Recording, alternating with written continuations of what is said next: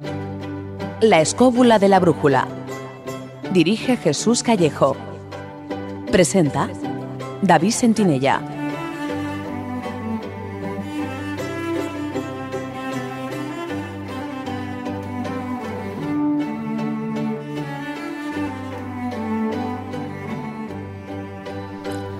Buenas noches amigos, ¿qué tal estáis? Desde los estudios de Radio 4G os damos la bienvenida a una nueva edición de La Escóbula de la Brújula, una edición en la que vamos a abarcar una de las civilizaciones o culturas que más fascinación ha provocado, no solo entre los amantes de la arqueología, sino dentro del ámbito de la curiosidad general. Porque hablar de megalitos es hablar de las huellas silenciosas de una civilización madre que habría ocupado una buena parte del oeste de Europa y del norte de África. ¿Cuál es el sentido de esas construcciones ciclópeas? ¿Es posible constatar su relación con las estrellas, con las constelaciones? ¿Se tratan de centros creados con finalidades mágicas o religiosas? Todo ello lo iremos viendo a lo largo del programa. Ahora vamos con el sumario.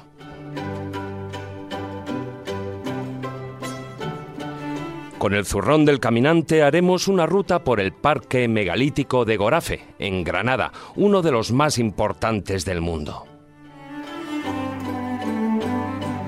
En la sección Asuntos Espinosos, nuestra colaboradora Israel Espino nos hablará de algunas leyendas que relacionan al mundo mágico con la creación y construcción de algunos de estos megalitos. También entrevistaremos al periodista Tomé Martínez, realizador y director de documentales y autor del libro Civilizaciones Perdidas, para saber su punto de vista sobre esas arcanas civilizaciones megalíticas. Más tarde, en el Filandón, profundizaremos en el conocimiento de las construcciones que surgieron durante la cultura megalítica, en su herencia y en las investigaciones que se están llevando a cabo para hallar respuesta a algunos de los muchos enigmas que a día de hoy aún permanecen abiertos. Y pondremos la guinda final al programa con las enseñanzas y moralejas de los cuentos de Callejo. Todo ello será posible con la ayuda de Álvaro Calero en la parte técnica, que nos acompañará durante estas dos interesantes y megalíticas horas que tenemos por delante llenas de arqueología, historias y leyendas. Un día más os recordamos la dirección de nuestra página web laescóbula.com y también nos podéis seguir en las redes sociales. En Twitter nuestro perfil es arroba laescóbula7 y en Facebook nuestro grupo oficial La Escóbula de la Brújula. Y ya sin más demora, despegamos con nuestra particular escóbula voladora en un increíble viaje al pasado, en busca de los ecos de una arcana cultura cargada de secretos. ¿Nos acompañáis? Pues Comenzamos. Historia, leyendas, misterio, lugares mágicos. La escóbula de la brújula.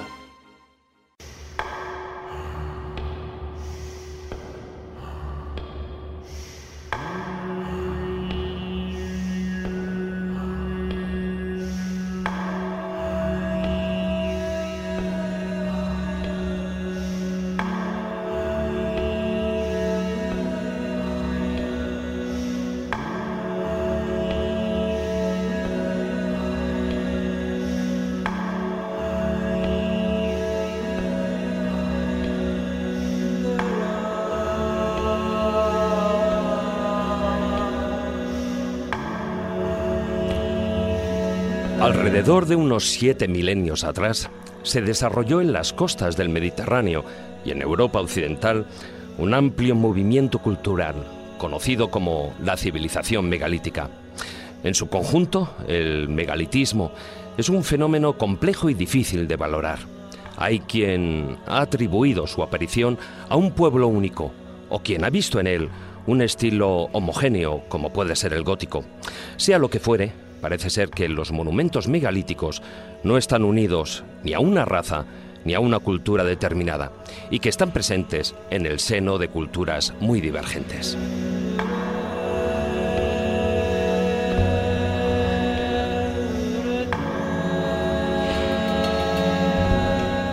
Pero lo más curioso es que estas construcciones ciclópeas parecen estar orientadas astronómicamente, asentadas en lugares cuyas líneas de fuerza unen unes enclaves con otros. Se tratan, pues, de lugares de poder donde el ser humano ha creado círculos de piedra con finalidades mágicas, hipogeos cuyas propiedades acústicas no dejan de sorprendernos. Sus características, sus similitudes, a pesar de estar geográficamente distantes entre sí, nos ofrecen un cúmulo de interrogantes, de sospechas más que fundadas sobre una posible relación.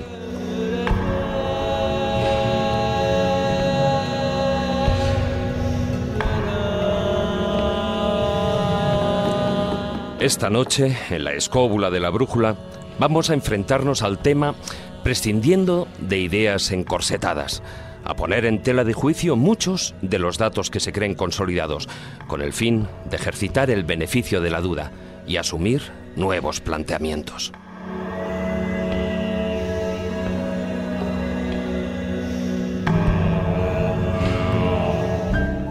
La escóbula de la brújula. Dirige Jesús Callejo. Presenta David Sentinella.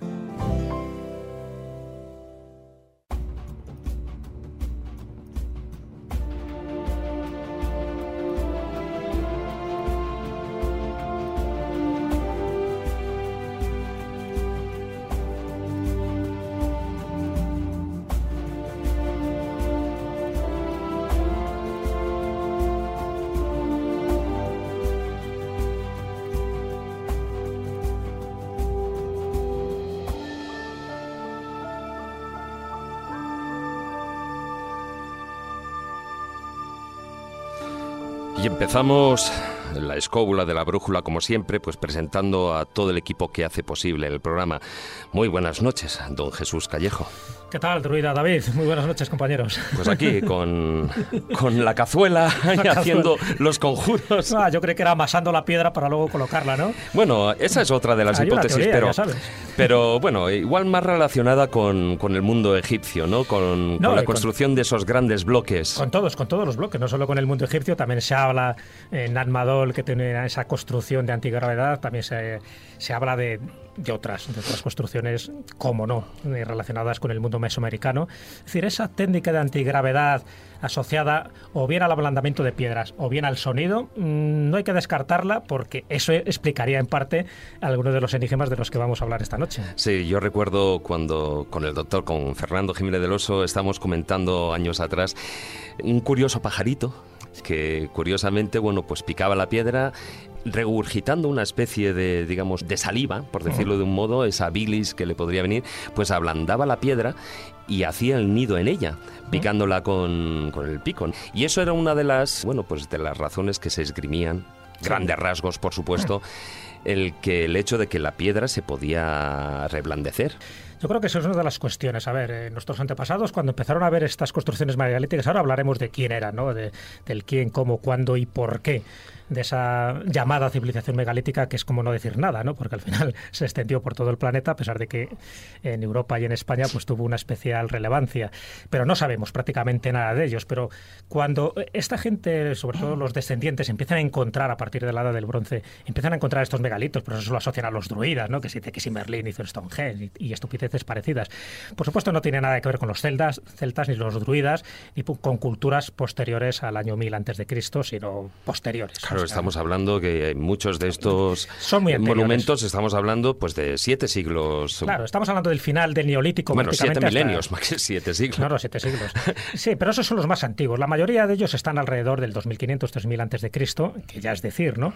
Y aquí viene uno de los grandes enigmas también de esta cultura megalítica, porque siempre se piensa que aquellas construcciones mucho más simples son las más antiguas y las más complejas, las más ciclópeas, son posteriores. Y es al revés. Es decir, cuanto más atrás te vas en el tiempo, en esos 6000 años de antigüedad, es cuando te encuentras las eh, moles más gigantescas, las que pesan 50, incluso 100 toneladas. Y posteriormente, es decir, ya las que nos vamos a los 2000 años antes de Cristo, o sea, nada, antes de ayer, es cuando te encuentras estructuras más sencillas. Es como si esta técnica, igual que pasó en, en Egipto, Con las se fuera pirámides, ¿no?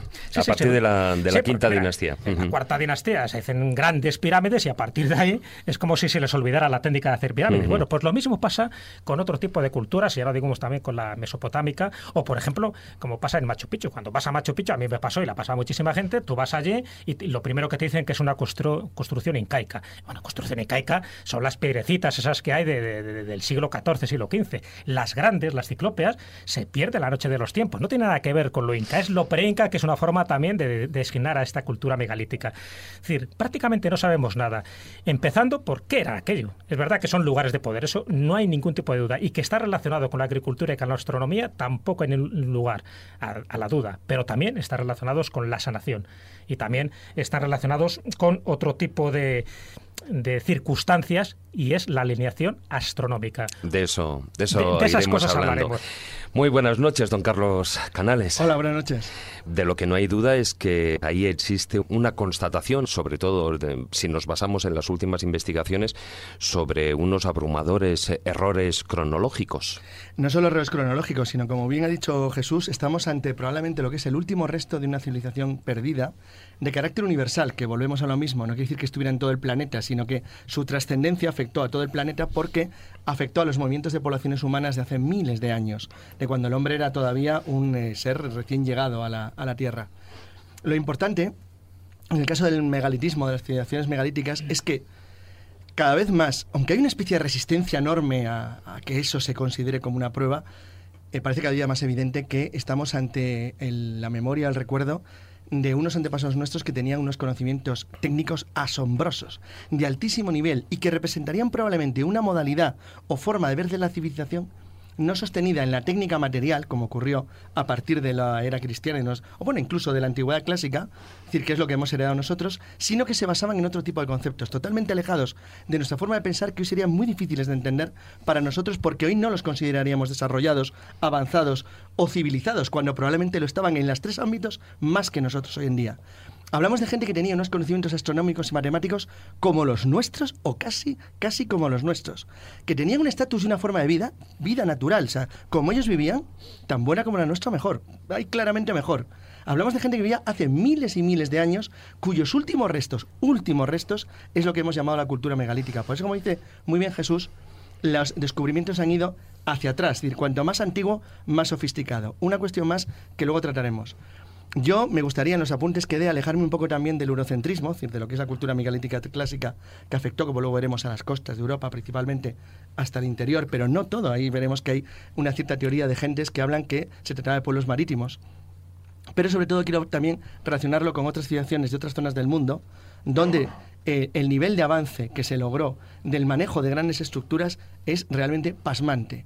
Bueno, hay casos conocidos como la osa de Baalbek y cosas así, ¿no? Pero vamos a ir hablando de todos con un pequeño paso por cada uno de ellos para que la gente vea hasta qué punto nos encontramos contra una, ante una auténtica de oro de una gente que vivía en un planeta muy poco poblado, con unas extensiones de espacio a su disposición de casi de forma de vida enormemente atractivas, que vivían mucho tiempo, que no eran, unas, que unos paletos, es decir, que vivían sin enfermedades apenas, con un tipo de vida natural magnífica y que eran gente que vivían mucho mejor que nosotros hoy en día. Es decir, otra cosa es que no tuvieran lo que nosotros llamamos los medios y comodidades materiales, pero tenían otras que nosotros probablemente hoy ya no sabemos apreciar. Y también, y ya por último, para la presentación, cómo esto se ha ido descubriendo por parte de científicos que no tienen miedo a, de verdad, a abrir fronteras nuevas del conocimiento y que tienen algunas obras, como algunas que vamos a comentar hoy, absolutamente irrebatibles, o sea, que son demoledoras y que demuestran que estamos ante el legado de unos antepasados nuestros que eran todo menos tontos y primitivos, que eran gente muy, muy avanzada, pero que veían el mundo de una manera muy diferente a la nuestra. Hombre, yo ahí difiero en cierto aspecto eso de que vivían como nosotros, no tenían los donuts, ¿eh? No, ni, por supuesto, no confundar megalitismo con miguelitos, que son unos pastelitos de la roda, pero bueno, salvo pequeños errores así, en general no tenían la pantera rosa ni el tigretón, lo cual es un gran defecto. Desde luego que sí, ¿no? Pero bueno, aún así lo compensaban con otras cosas. Pero vivían en contacto con la naturaleza, de forma estrecha con la naturaleza y conocían perfectamente las energías telúricas y las energías cósmicas. Nadie que viva en contacto con el tigretón y el miguelito sabe lo que es la naturaleza. bueno, quien sí que los conoce y dejármelo presentar, hombre. buenas noches, maese Juan Ignacio Cuesta. Hola, muy buenas noches. Que no te dejan hablar. Yo estaba aquí a pendiente, pero estos dos monstruos pillan el micro y no hay manera de soltarlo. Quieren hacer el programa ellos, solitos y ya está. Oye, una de las, eh, de las grandes dudas que hay alrededor eh, de estas construcciones es el motivo precisamente de su construcción. Bajo tu punto de vista, ¿guardarían estos megalitos una relación simbólica, litúrgica o religiosa? Pues mira, la verdad es que no tenemos mucha idea, sino nada más que por indicios. Yo recuerdo las palabras de Fernando Jiménez del Oso cuando decía, dice, vamos a ver, ¿qué llevó a estos individuos a mover unas piedras de un montón de toneladas, cientos de kilómetros, y por qué razones se fueron a ponerlas allí y justamente de esa manera cuando lo podían haber hecho en otro sitio.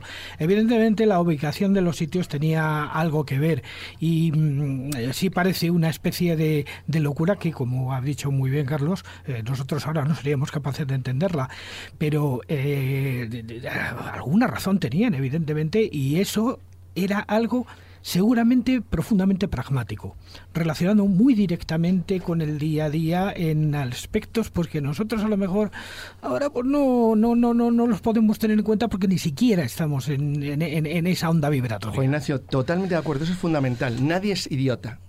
Las civilizaciones son tontas, la gente no hace cosas porque sí. Si alguien coge un pedrusco de 20 toneladas y lo mueve 30 kilómetros, es porque le interesa por algo. Entonces, lo que hay que buscar es por qué ese algo. Y no dejarnos de, bueno, sí, es que era, no, no hay, tiene que haber alguna razón. Porque tenían un concepto espiritual de la existencia. Ten en cuenta que tenían alguna razón en hacerlo. Además del carácter práctico, como dice muy bien Los megalitos están relacionados con los dioses y los dioses relacionados con la vida, con la muerte y con la resurrección. Por ahí van los tiros. sí, pero yo creo que además sabían algo. Como dice Juan Ignacio, les era útil por algo más. Hombre, el algo hecho, práctico, el día a día. El hecho de que muchas de estas construcciones parece ser que estén puestas en disposición con las estrellas, pues cuanto menos, no solo hay que mirar hacia adentro, hacia la muerte, hacia los ritos, sino también hacia arriba. Sí, pero no solamente ese es un gran misterio, es que hay otro gran misterio, el por qué después toda construcción religiosa en muchísimos casos se ha construido justo encima de un megalito. Ahí estaríamos hablando, pues, de esas fuerzas telúricas, de esos lugares de poder. Sabemos que había una manera de pensar, una manera de sentir y una manera de hacer que llegó aproximadamente hasta el Renacimiento, que hacía, digamos, causa común con, entre los megalitos y sus propias construcciones y entonces con prácticamente todo tipo de santuario o de casa que se hacía en el mundo entero. A partir del Renacimiento es cuando empieza a dejar de tener, digamos, esa función religiosa o quizá ese, ese, esa, esa, esa comunión con la piedra que tenían los hombres. Pero hasta el siglo XIV todo más o menos era seguir un poquito tradiciones anteriores y tradiciones anteriores. De hecho, tenemos casos, tenemos casos concretos la iglesia de Cangar de Unis, por ejemplo, tiene bajo un menir. Claro, eso es, hay muchísimos casos. Sí. Bueno, un dolmen. O incluso que se, se, cristianizaban con elementos adicionales que, se, que les ponían que les podías poner después.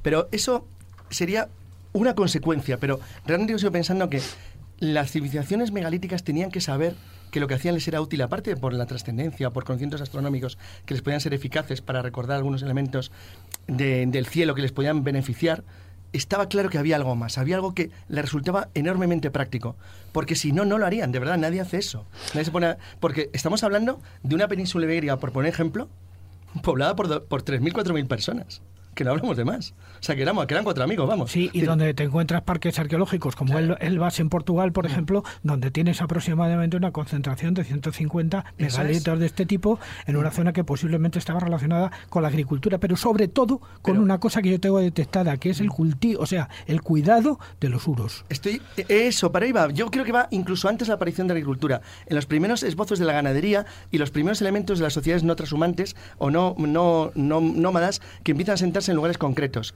y que deciden, pero hablo de poblaciones pequeñísimas, es decir, que los grupos humanos no tenían contacto a lo mejor durante años entre sí. Y sin embargo esto da la sensación, bueno, la sensación no, es evidente que forma parte de una cultura común de alguien que tenía relación entre sí y que se extiende hasta casi la edad del bronce, durante muchos miles de años. Realmente luego, luego vamos a ir viendo elementos más concretos, pero o lo dejaremos para el filandón, que es cuando entremos en discusión sí, sí, no, seria. Eh, esto nos sirve de, como, como, de prolegómeno. Eso es para iros calentando y, por un ejemplo, un sitio que ha citado Jesús, al que yo espero ir pronto, espero que vayamos pronto todos. Es decir, que yo tengo ganas de conocer porque creo, claro, todas las teorías que hay son erróneas y es un disparate de lugar. ¿Quién construye en una isla del Pacífico que es el lugar que más llueve del mundo, llueve 360 días al año. que, es que es para llevar un paraguas y hacerte rico, porque la verdad es que el sitio es increíble. Llueve todo el día y construyeron 526 islas artificiales de basalto con bloques gigantescos que encima es basalto radioactivo. Es decir, ¿para qué usaron eso ahí?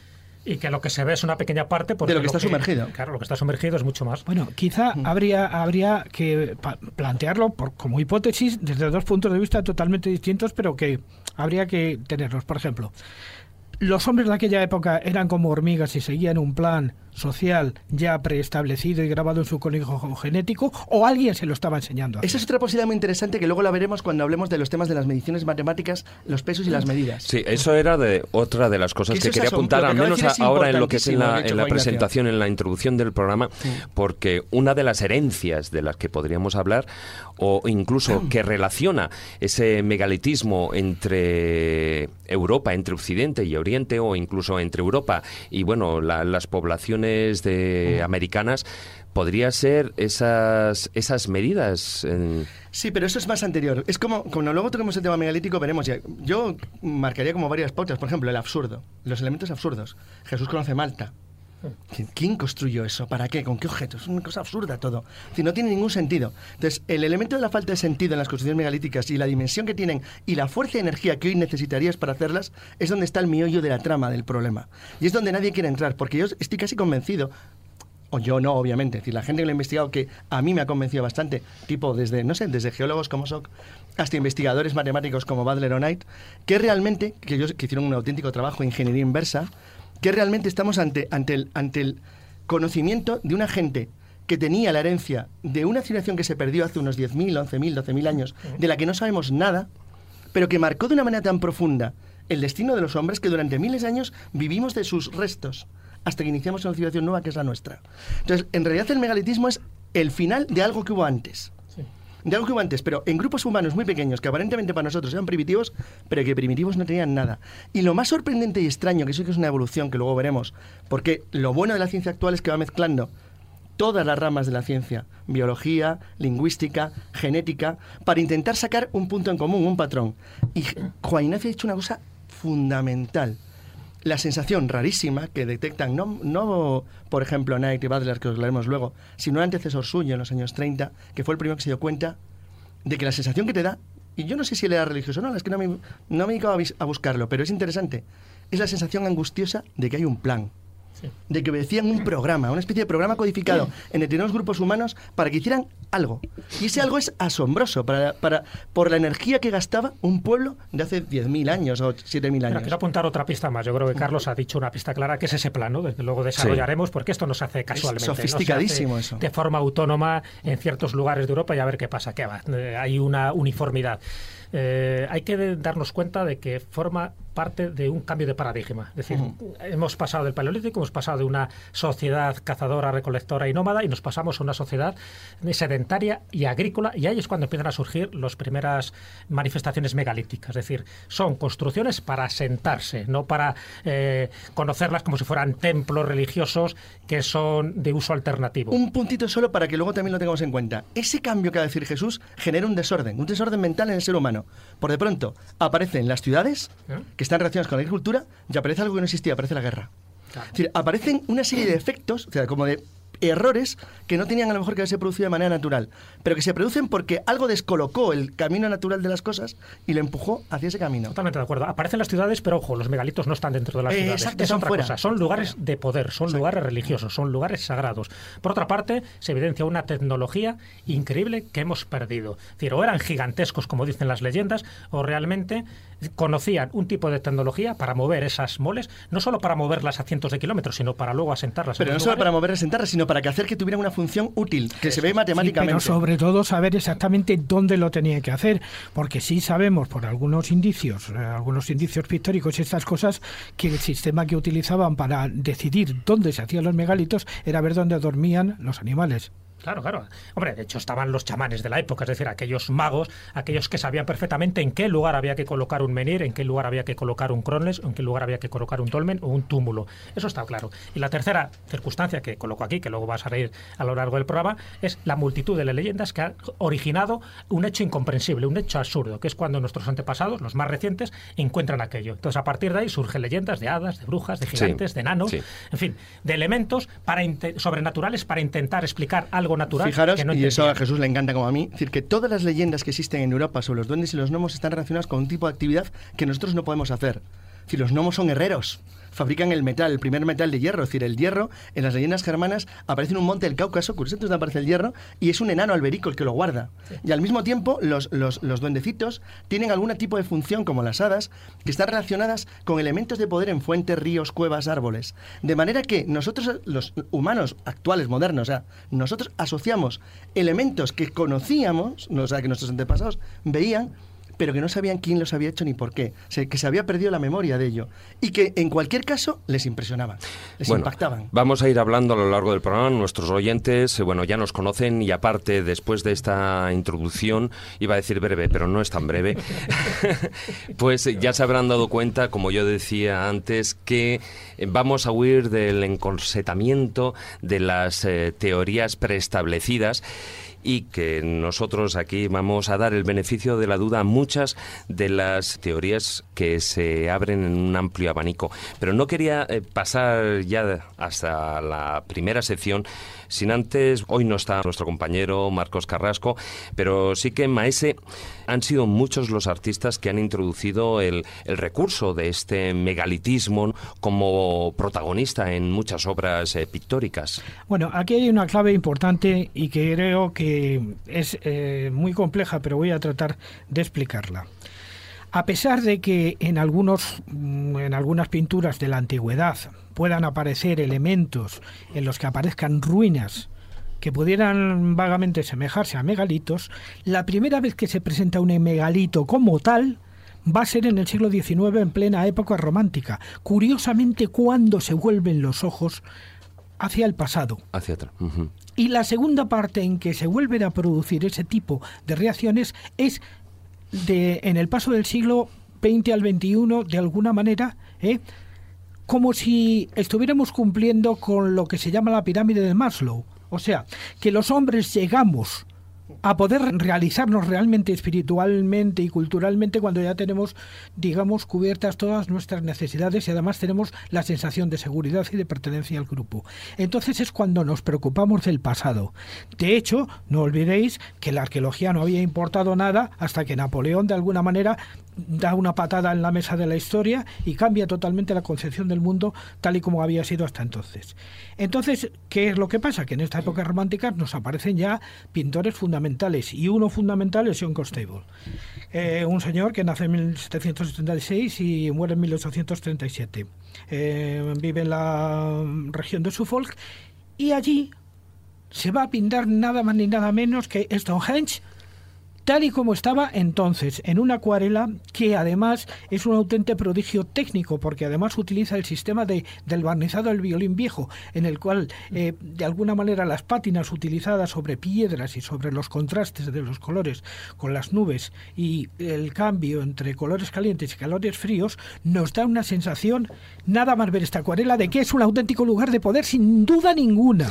Y además nos O sea- sirve, nos sirve de constatación de cómo estaba realmente, cómo fueron halladas las piedras, que no es como actualmente Mm. No, no solo, las vemos en fotografías o cuando no, vamos allí, que están recolocadas. Curiosamente hay cuadros y dibujos muy buenos de, de Stonehenge porque era un sitio muy conocido en, en, en la llanura de Salisbury. Entonces, realmente ese no era el problema. El problema, la ventaja de Constable es que da una, una forma de representar el cielo en armonía con la tierra totalmente distinta. Que sí. totalmente distinta que luego seguiría con seguiría Con evidentemente Turner con con Turner y con todos claro. esos o por ejemplo aquí tenemos un noruego que es John Dahl que John Christian Dahl que no sabemos si él siguió o no siguió digamos la vena de Constable pero desde luego por el dibujo sí que parece que lo hizo así que nos pinta nada más ni nada ni menos que un dolmen tipo de los que uno se puede encontrar en, en, en el País Vasco como por ejemplo Sí, sí. eh, Sorganichea lo pinta en medio de una nevada y bajo un árbol seco completamente con las ramas retorcidas. Algo verdaderamente fabuloso.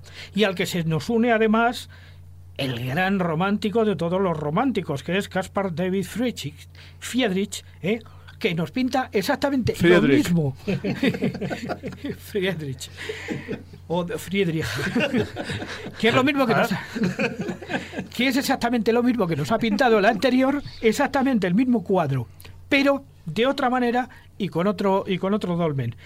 Un pintor que además eh, nos es muy conocido precisamente por esa búsqueda de esos paisajes románticos que hacía como si fueran fondos o de, ópera, fondos de teatro, donde... Sí, hoy serían wallpapers. Claro, donde sucederían cosas dramáticas, no olvidemos... que lo pinta siempre en invierno, ¿no? Siempre sin hojas, los árboles ahí totalmente tristes y abatidos. Quizá la más famosa de las pinturas de Friedrich, ya sabéis, la del hombre solitario por encima de un paisaje. Ha aparecido en varias portadas de libros, en varias, sí, Entre nubes y y, entre nubes que luego... Sí, es muy resultado para novelas románticas. ¿eh? Sí, sí, claro, efectivamente, porque es que el romanticismo hace eso, va recuperando el pasado, recupera los templarios, recupera lo bueno que era Ricardo Corazón de León, que era mentira, recupera un montón de cosas y tal. ¿Por qué? Porque en el mundo romántico se está buscando de alguna manera los restos de una edad de oro que posiblemente era mucho más antigua. De hecho, resurge la orden templaria en el siglo XIX, es decir, hasta ese momento nadie eh, había oído hablar de los templarios, incluso estaban totalmente marginados, en el XIX es cuando se les vuelve otra vez a poner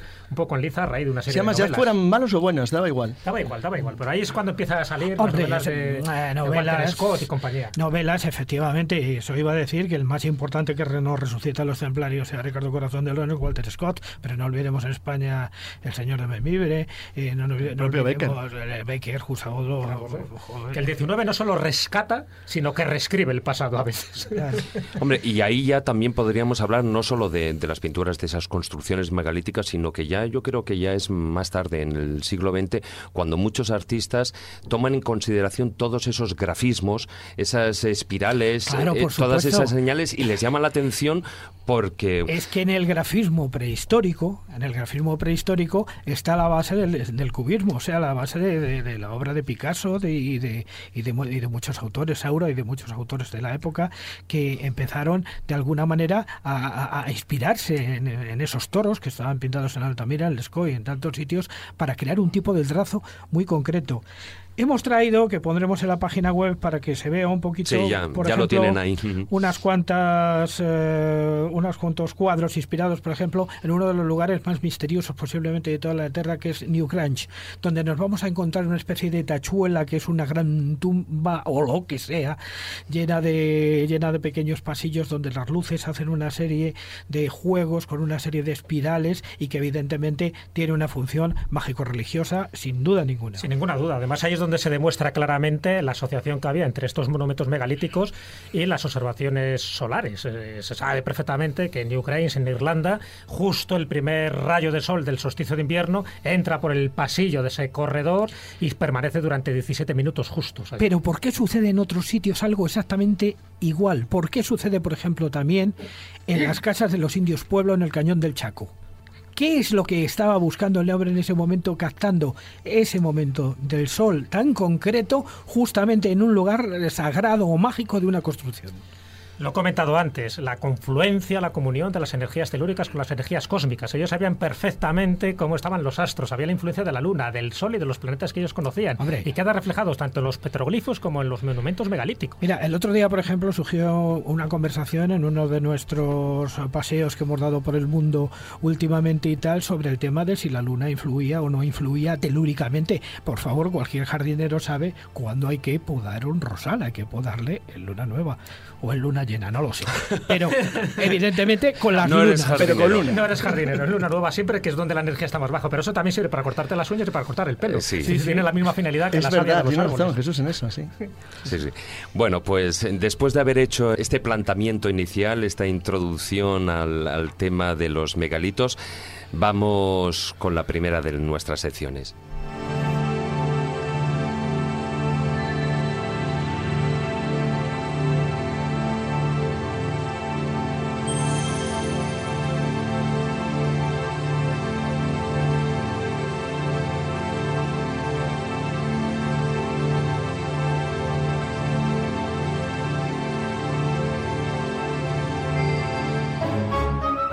La escóbula de la brújula.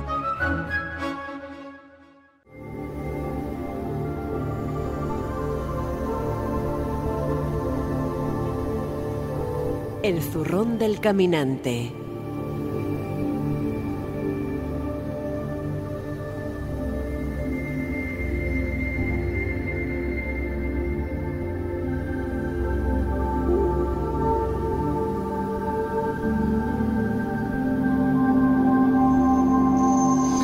Vamos ya con ese zorrón, nos lo hemos colgado el cuello y estamos haciendo una ruta hacia el sur. Digo hacia el sur porque estamos en, eh, aquí en Madrid, en la capital, y nos vamos hacia el sur, hacia un parque megalítico, bueno, pues sumamente importante, el de Gorafe extraordinario. Vamos a ir a los, eh, a los barrancos, a las laderas que forman el río Gorafe, cerquita de Granada, donde nos vamos a encontrar una de esas concentraciones de megalitos verdaderamente sorprendente. Hay un, error generalizado que piensa que las mayores concentraciones de megalitos están en el norte, Sierra de Aralar, Aralar País Vasco, Navarra. Que hay muchos, ¿eh? que, hay, muchos, que yo me los he recorrido y hay muchos y preciosos además. Pero es que en Granada hay 238 en los alrededores del río Gor, cerca de la localidad de, de Gorafe. 238 megalitos, de ellos la mitad están casi perfectamente conservados. Son absolutamente sorprendentes, con unas lajas que pesan 35 a 100 toneladas eh, perfectos, además todos muy cercanos unos a otros, con una función claramente funeraria o, o qué. ¿O qué? Porque huesos no se han encontrado. Claro. Muy bien el o qué, porque típicamente en el siglo XIX todo lo que no se sabía muy bien lo que era se le atrevía algo funerario.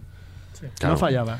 Bueno, siempre se pensó que los dolmenes eran lugares de enterramiento. Y hoy en día se sigue haciendo, ¿eh? A, eh, nivel, es muy cómodo hacerlo. a nivel de arqueología oficial se siguen haciendo, ¿no? Es como cuando por la zona del sur algo no se sabe a qué civilización pertenece, enseguida se saca tartesos. Un día decía una cosa muy divertida, no, pero eso decía una cosa muy divertida, que de una serie de, de, de construcciones antiguas se decía, siempre, siempre, siempre se atribuyen algo que tiene que ver con elementos funerarios, tumbas, enterramientos o creencias religiosas. Y si era un parque para jugar a los niños, no tenemos ni idea muchas veces para qué servían las cosas. Claro.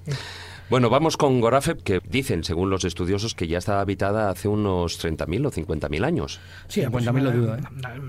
No, no yo, 50.000 sería quizá irnos demasiado lejos. 50.000, Burgos, la zona de Burgos, además quizá posiblemente solamente por neandertales. Sí, no en esa época no había homo sapiens. no, serían neandertales, desde luego cromañones no.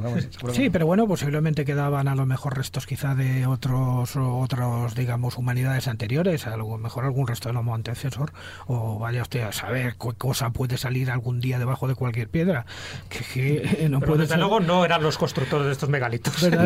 No. no, estos son, estos son claramente construidos por el Homo sapiens, además en unas formas que es que son verdaderamente sorprendentes, porque claro, nos vamos a encontrar estos 238 megalitos de Gorafe, siguiendo una línea estilística y un patrón de construcción que nos va a llevar a Antequera, que nos va a llevar al norte, a la provincia de Ávila y a la provincia de Madrid, que nos va a llevar a muchísimos sitios en la zona cántabra.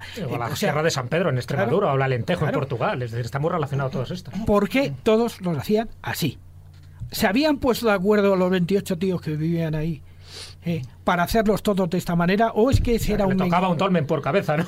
Claro, o es que ese era un mecanismo relacionado con la muerte, pero también relacionado con la trascendencia, al menos en la creencia de ellos, o a lo mejor una realidad auténtica. O sea, se trasciende mejor cuando uno está dentro de estos especies de acumuladores de energía, como pudiera ser el caso de, de Gorafe, que luego alcanza su corolario, ya lo veremos después, cuando lleguemos al filandón en Venga. Eh, o sea, es, es, absolutamente evento, es de sospechar, es de sospechar que todas estas gentes y tal más o menos andaban en algo muy parecido, muy parecido. No sabemos exactamente qué, además, al ser anteriores a la cultura de los campos de urnas, que es la única que podemos documentar realmente con restos arqueológicos y con catas auténticas. O sea, no tenemos ni la menor mm, idea de exactamente qué era lo que pretendía con todo esto. Lo que sí sabemos es que cogían las piedras, hacían un túnel, lo cubrían y ahí, desde luego, restos humanos hubo durante un tiempo que luego a lo mejor pues por desaparecieron porque se, o porque se los llevó la gente o porque o porque mm, desaparecieron simplemente porque las piedras se reutilizaron en otro tipo de cosas como vallas o casas o cosas así. Pero sí hay algunos dolmenes donde han aparecido sí restos y ajuares por lo menos los ajuares. ídolos no junto a muy cerca de los idolillos sí por pero los más modernos no ¿Eh? Son los más modernos, ¿no? Sí, son, son más modernos y además en otras circunstancias. Hablaríamos, por ejemplo, de la Cueva de los Muñecos, que está en Sierra Morena, en la parte de Espeñaperros. Eh, estos son mucho más antiguos y sí, sí han aparecido algunos ajuares funerarios y además en las catas aparecen sobre todo restos de cenizas como si se hubieran hecho algunos ritos crematorios, alguno así de este estilo. Sí, pero no ha aparecido ningún hueso, lo cual siempre llama la atención no, porque eso es lo curioso. desbanca la teoría de que son lugares de enterramiento. Enterramientos muy caros, porque hacer un dolmen para enterrar a una persona es complejo, ¿no? Hablan incluso de núcleos familiares. Pero bueno, lo que está claro es que este parque megalítico de Gorafe está considerado, ¿no? En principio, la mayor concentración dolménica de toda Europa. De todas maneras, en cuanto pongamos el mapa en internet, se va a ver clarísimamente que es absolutamente espectacular, la cantidad de megalitos que hay. Que... Más cómo siguen el río, ¿no? Claro, van siguiendo lógicamente. claro, por eso es que siempre son culturas fluviales, siempre están alrededor de un río o del mar. O por el mar. está muy cerca del mar. Siempre, todo este tipo de culturas siempre tiene que estar o la costa cerca o hay un río cerca. Eso pasa con Egipto, pasa con Mesopotamia y por supuesto pasa con Corafe, en fin, en pequeñas eh, dimensiones, pero también ha pasado, ¿no? Yo creo que eso es un dato a tener en cuenta y además todos estos megalitos que estás diciendo, Juan Ignacio, se concentran alrededor de 10 necrópolis que están alrededor del pueblo. y las necrópolis, evidentemente, eran lugares de enterramiento. ahí sí parece que hay una finalidad clara funeraria con estos megalitos, pero por otra parte, lo que decía, no se ha encontrado nada. También es verdad que ha pasado muchos siglos, muchos milenios y posiblemente los huesos hayan, se hayan desintegrado o los hayan robado, no lo sabemos. Bueno, yo, yo mantengo la teoría, que es una teoría lógicamente eh, así en contra de, por ejemplo, Manuel Góngar o, Góngora o Henry Siret, que, que dicen que sí, que efectivamente eran lugares de enterramiento, pero que luego fueron desalojados, que eran lugares de muerte, más que de enterramiento. Iban a morir allí y luego se les acababa y se les llevaba a una necrópolis posterior. Pero en, un en una forma de hacerlo totalmente estilísticamente eh, eh, clara y concreta, como luego sucedería después en época visigoda, que se dedicaron a hacer los enterramientos en la piedra, cavándola en forma de bañera. de todas formas, eh, estás hablando de una cifra altísima, pero ¿todos son dólmenes o también hay cromlechs, también hay menires? Hay, hay prácticamente de todo, pero en general los dólmenes son todos de, son todos de tipo galería. Sí, prácticamente siempre se habla de dólmenes, ¿no? que es lo que mayor. Por eso cuando te decía que está considerado como la mayor concentración de dólmenes de toda Europa es porque hablan de dólmenes, ¿no? Que yo creo que también la Sierra de San Pedro en Extremadura también hablan de que tiene la mayor concentración. Siempre que se dice que un lugar tiene la mayor concentración de dólmenes hay que sumar y contar uno por uno. Bueno, porque tiene muchos, básicamente. es que tiene muchos, tiene unos cuantos, ¿no? Pero es verdad que tener más de 200 en un lugar tan pequeño es bastante llamativo, ¿no? Algo importante debió ocurrir ahí hace unos 5 o 6 mil años para que se convirtiera prácticamente en un lugar de peregrinación, un lugar de culto. Sería una especie de Stonehenge, lo para que más de repartido, porque Stonehenge la estructura es totalmente diferente. Pero es que curiosamente son coetáneos con los cromlechs circulares tipo Stonehenge más pequeños que se hicieron en, no no no en la zona pirenaica ah, la zona en, la, zona pirenaica en, toda la zona del País Vasco Navarra eh, claro, Valle, claro. Valle de Aralar donde encontramos más de 3.000 y que esto sí que sabemos porque está perfectamente estudiado que representan asterismos o sea eh, eh, digamos, eh, pequeños acúmulos de estrellas dentro de otras constelaciones mayores, más conocidos. Por ejemplo, las tres famosas estrellas de Orión están perfectamente representadas, en, creo que es en el Vidasoa, por tres, por tres dólmenes en concreto. Bueno, y dentro de ese zurrón te has traído además de esos bueno, menires y de esos dólmenes. Me hubiera gustado traer un sonido grabado en uno de estos sitios porque este el zurrón siempre suele encontrar sonidos en todas las partes a las que solemos ir, pero en este caso concreto el sonido no ha sido grabado en un dolmen en concreto, ha sido grabado en otro monumento prehistórico, pero ya un poquito más cercano a nosotros, que es en la cueva de Conquezuela. Además, eh, tiene una singularidad y es que está cantado en quechua, pues nuestro compañero José Ruiz. Pues sigue singular. bueno, pues vamos a escucharlo.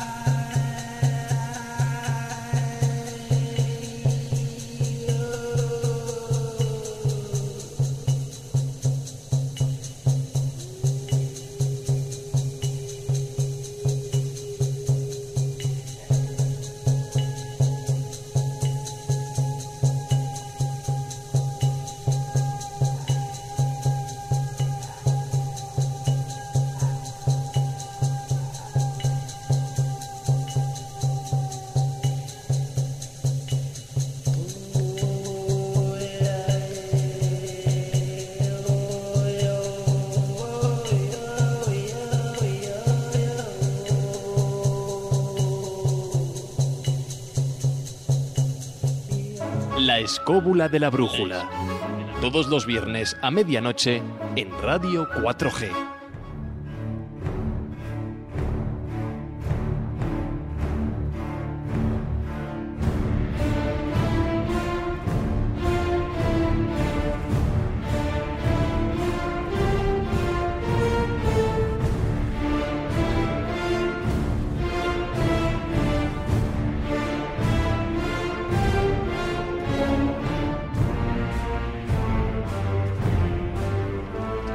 Después de este zurrón del caminante, nos vamos a consultar a un especialista en el tema. Ha colaborado en diferentes revistas como Año Cero, en Enigmas, él es periodista. Ha realizado y dirigido varios documentales y ha trabajado en proyectos de investigación y de difusión sobre Galicia y su cultura. Él ha escrito un ensayo, Civilizaciones Perdidas, que es un recorrido por el pasado, desde lo que es la génesis de nuestra especie hasta la extinción de las grandes civilizaciones de la antigüedad. Estamos al habla con eh, Tomé Martínez. Hola, buenas noches. Hola, buenas noches. ¿Qué tal, hombre? Hola, Tomé. ¿Qué tal? ¿Qué tal, Jesús? Hola, Tomé. ¿Cuánto tiempo, chicos? Hola, ¿qué tal? Hola, Tomé. Yo soy Juan Ignacio. ¿Qué pasa? Madre bueno, mía. Bueno, madre Tomé, mía. bienvenido a la escóbula de la ¿no? brújula. Fontinella. El mismo que viste ir calza, sí, señor. Pues muy bien, hombre, muy bien, encantado. Estamos en familia. ¿eh? De invitado a un café. siglos, claro que sí. Oye, Tomé, la civilización megalítica es una de las que ha provocado más fascinación dentro y fuera del, del mundo arqueológico, pero también ha creado mucha polémica. Aquí en el programa ya hemos estado hablando, ya hemos estado introduciendo el tema. Pero bajo tu punto de vista, ¿cuáles son las razones por las que no hay un acuerdo entre todos los investigadores? Bueno, yo creo que la razón fundamentalmente es la interpretación. Es decir, eh, hasta ahora los arqueólogos están acostumbrados, pues, un poco a, a- levantar acta, ¿no? Cuando descubren, hacen un descubrimiento arqueológico. ¿eh? Eh, entonces, bueno, normalmente nunca han hecho, digamos, han tratado, digamos, de ir más allá. ¿eh? Eh, digamos, de hacer una interpretación antropológica, pongamos por caso, ¿no? Entonces yo creo que, que eso ya empieza a cambiar, ¿no? Afortunadamente ya hay una, nueva generación de arqueólogos que se empieza a mojar más, ¿no? Y a tratar de dar una explicación eh, buscando algún tipo de consenso. Y bueno, con el paso del tiempo se ha ido viendo que efectivamente el fenómeno megalítico en concreto, pues es un, es un fenómeno no solamente meramente arquitectónico, sino que hay que verlo desde un punto de vista sistémico, es decir, que tiene diferentes niveles eh, de información, eh, tanto desde el punto de vista antropológico, desde el punto de vista mitológico y también desde el punto de vista funcional, ¿no? Y dentro de ese funcionalismo, pues bueno, cabe hablar, como no, de pues del, del conocimiento que, que podemos observar al estudiar sus, sus, pues, sus, sus- su forma de la forma en que estaban alineados y tal, pues el conocimiento astronómico e incluso matemático que tenían aquellos aquellas aquellas culturas. Eh, Tomé, en tu libro, en Civilizaciones Perdidas, le dedicas un capítulo a los megalitos y incides muchísimo en el aspecto mm, de las estrellas, ¿no? en la- el aspecto Mm. cósmico. De hecho, tú consideras que muchos de ellos son una especie como de religión de las estrellas y de Stonehenge, por ejemplo, hablas que es un santuario cósmico. Mm. ¿Es evidente esa relación cósmica con los alineamientos megalíticos? Es, es, es eh, absolutamente evidente y constatable, y vamos, no lo digo yo, lo dicen los expertos, ¿no? que eso es así, a pesar de que es verdad que todavía hay algunos arqueólogos que se muestran muy críticos. ¿no? Eh, He conocido algunos que incluso eh, comparaban a aquellos que, que defendían este tipo de postulados un poco pues con aquellos que defienden la visita de alienígenas en la antigüedad, ¿no? que son cosas absolutamente diferentes. Efectivamente es así, eh, sabemos perfectamente por la, por la alineación que tienen muchos de, estas, de estos grandes complejos, pues que, bueno, mm, marcaban a estrellas admonitoras, algunas ya han desaparecido, eh, y que también, pues bueno, eh, servían incluso como grandes eh, ca- calendarios de, carácter cósmico. Lo interesante de estos lugares, además, es que, bueno, eh, atendiendo a esa visión sistémica que te decía antes de varias lecturas, pues no solamente hay que interpretarla desde un parámetro estrictamente técnico, sino que además, desde el punto de vista antropológico, pues ese conocimiento astronómico servía de base también, pues, a, digamos, a un pensamiento y a una lógica mágico-religiosa que tratamos de, de- de, pues eso, de, de- de profundizar en ella con muy pocas herramientas, pero que nos acercan a una visión de- del mundo y de- del universo, pues que ya extin- extinguida de alguna manera, pero que de alguna manera ha, ha ido- digamos, evolucionando a través del mito y de la leyenda hasta nuestros tiempos y hasta la época pagana.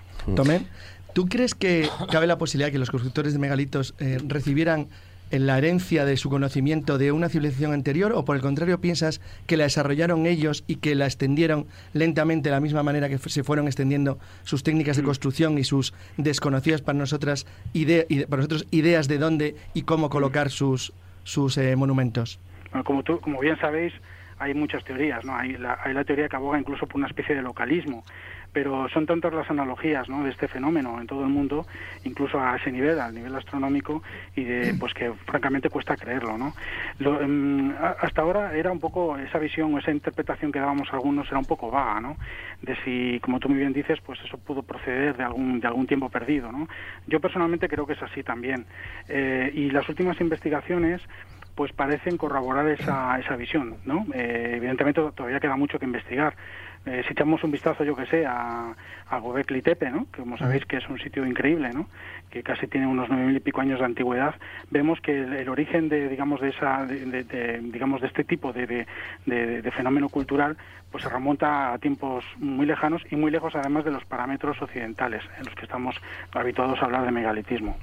Cuando ahora mismo has nombrado uno de los yacimientos, bueno, posiblemente el considerado más antiguo, pero cuando estamos hablando de todos los monumentos megalíticos, ahí nos encontramos, nos chocamos de, de frente con el establishment arqueológico y sobre todo con una cronología.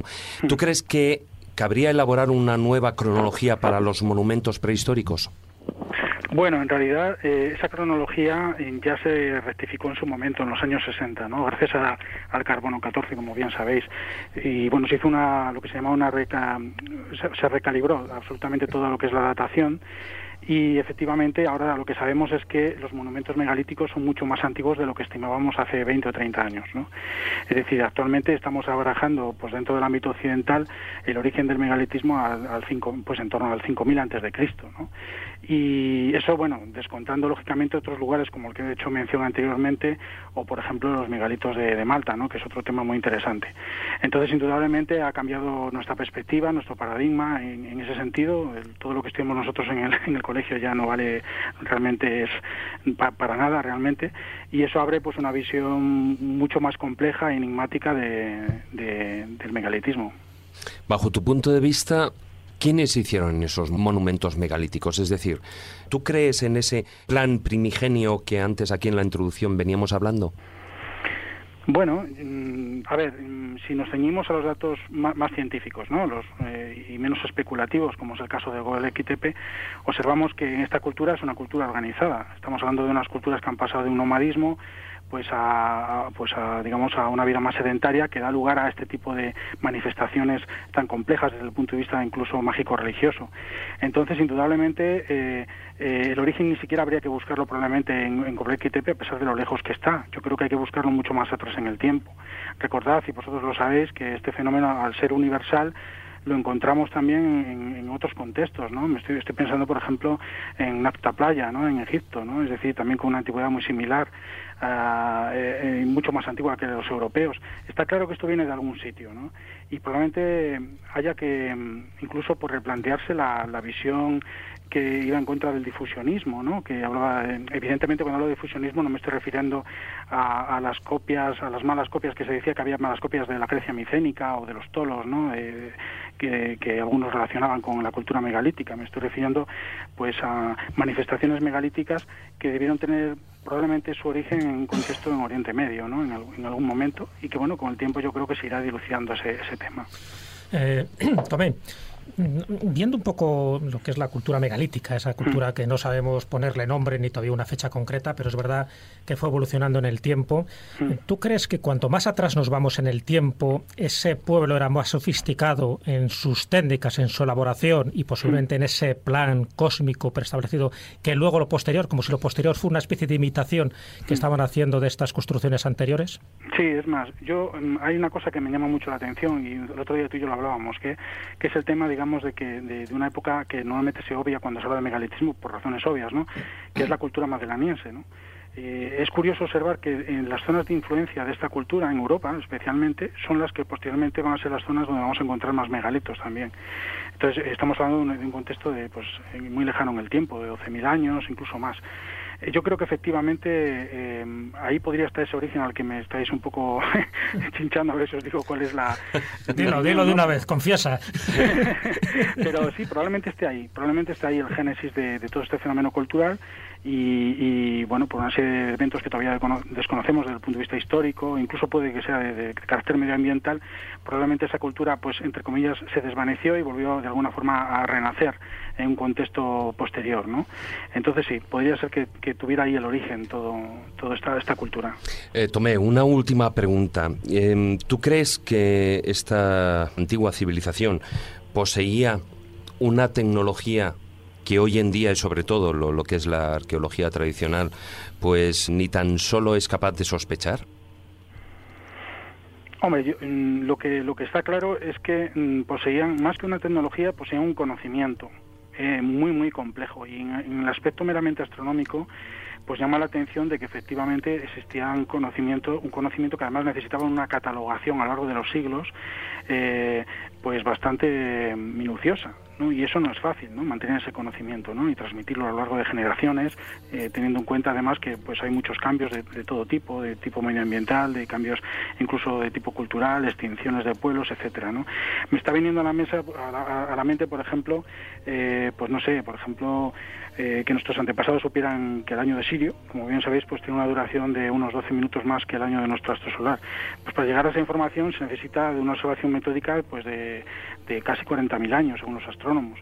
O la precesión equinocial, ¿no? que como sabéis, pues es un fenómeno que también necesita una catalogación, es decir, podemos saber, digamos, eh, es, digamos el recorrido aparente que hace el Sol a lo largo de las 12 constelaciones del zodiaco en unos tiempos determinados y eso evidentemente no no es un conocimiento que, necesita pues de, una organización ¿no? incluso ¿eh? para, para poder hacer que subsista en el tiempo entonces, respecto a la tecnología, hoy sabemos por la arqueología que realmente, pues bueno, estos yacimientos arqueológicos eh, eh, se, hicieron, ¿no? Y se sabe sobre todo por la arqueología experimental, pues con, lo que tenían a mano, ¿no? Realmente no, eso no es, mm, digamos, un, misterio entre comillas, ¿no? O sea, el misterio está en el conocimiento, en el conocimiento. Y sobre todo hay otro aspecto interesante que no quiero olvidar. Sabéis que muchos de estos megalitos dan, digamos, a zonas costeras, como sabéis muy bien. Y algunos incluso empiezan a relacionarlo pues también con un cierto conocimiento no solamente de las mareas, sino que podríamos estar hablando de que en sus orígenes esta, esta cultura pues tendría algún tipo de relación eh, también con, con, el mundo del mar desde el punto de vista marítimo. Luego también lo vamos a tocar, era un pueblo de navegantes, eso ya es casi seguro. Sí, bueno, sabes que hay muchas teorías, que ha habido autores que han abogado por eso, y yo creo que en sus orígenes pudo serlo perfectamente, desde luego. De hecho, recientemente se han encontrado buques antiquísimos de, contextos eh, preneolíticos, eh, creo recordar que por el Báltico, o sea que no es una cosa... y con la cultura megalítica de Malta también se ve claramente que tenía que ser un pueblo marítimo para ir ahí a la, mitad del Mediterráneo a hacer sus monumentos, es decir, conocía la navegación sin ningún género de dudas. Naturalmente, y luego las conexiones posteriores cuando se extingue la cultura en Malta, ¿no? en, en las Islas Británicas, un el otro día Jesús y yo hablábamos antes fuera del programa, ¿no? Es decir, que efectivamente eh, eh, hay muchas claves que nos, que nos demuestran que, mm, todavía hay mucho que escribir en torno a la cultura megalítica, sin, desde luego. Desde luego que sí. Bueno, pues muchas gracias, Tomé Martínez, por haber estado aquí con nosotros en la escóbula de la brújula. Muchas gracias a vosotros y me alegro de haber vuelto a hablar con vosotros. un abrazo. Un abrazo. Adiós.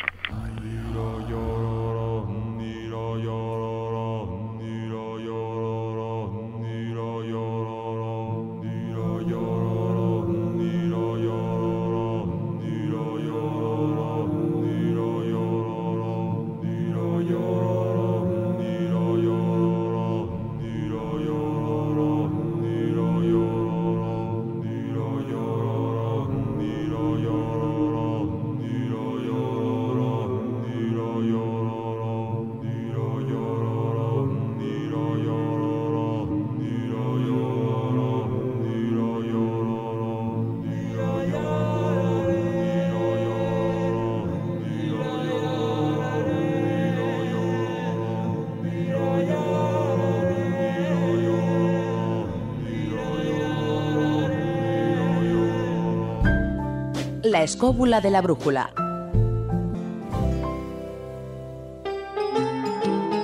Asustos espinosos.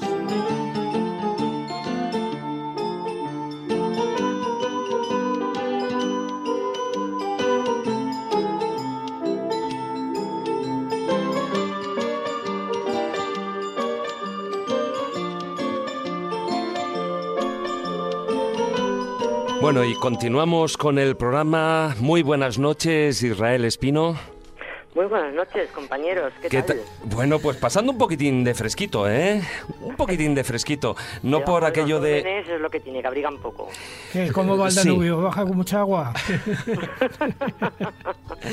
Bueno, hoy en la sección nos traes algo relacionado con el mundo mágico porque existen varias leyendas que nos hablan de esa relación entre la existencia de esos megalitos y la creación eh, de la construcción de los mismos desde un mundo mágico y ahí estaríamos hablando de- desde el punto de la vista de la brujería, de las hadas, etcétera. De los enanos, de los gigantes, de todo. Sobre De todo todo los gigantes, porque yo no me imagino un equipo de, de enanos de deliputienses poniendo ahí un dolmen de tres Cuidado, metros. cuidado, cuidado, que los enanos eran muy forzudos, ¿eh? Y de hecho la mayoría de las leyendas hacen referencia a esta especie de pueblo antiguo, los corres de bretones, por ejemplo, son los artífices de colocar los cromles y muchos de los dolmenes. O sea, que cuidado con los enanitos Sí, pero que los tenían- comrades son más pequeños. Bueno, sí, aquella, aquella llamamos pequeño.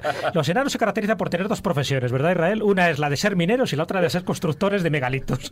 Sí, señor, sí, señor. Y herreros también. No me toques a los enanos, David, no, me toques no. a los enanos. No, no, en El Señor de los Anillos ya lo veíamos bien claro. lo-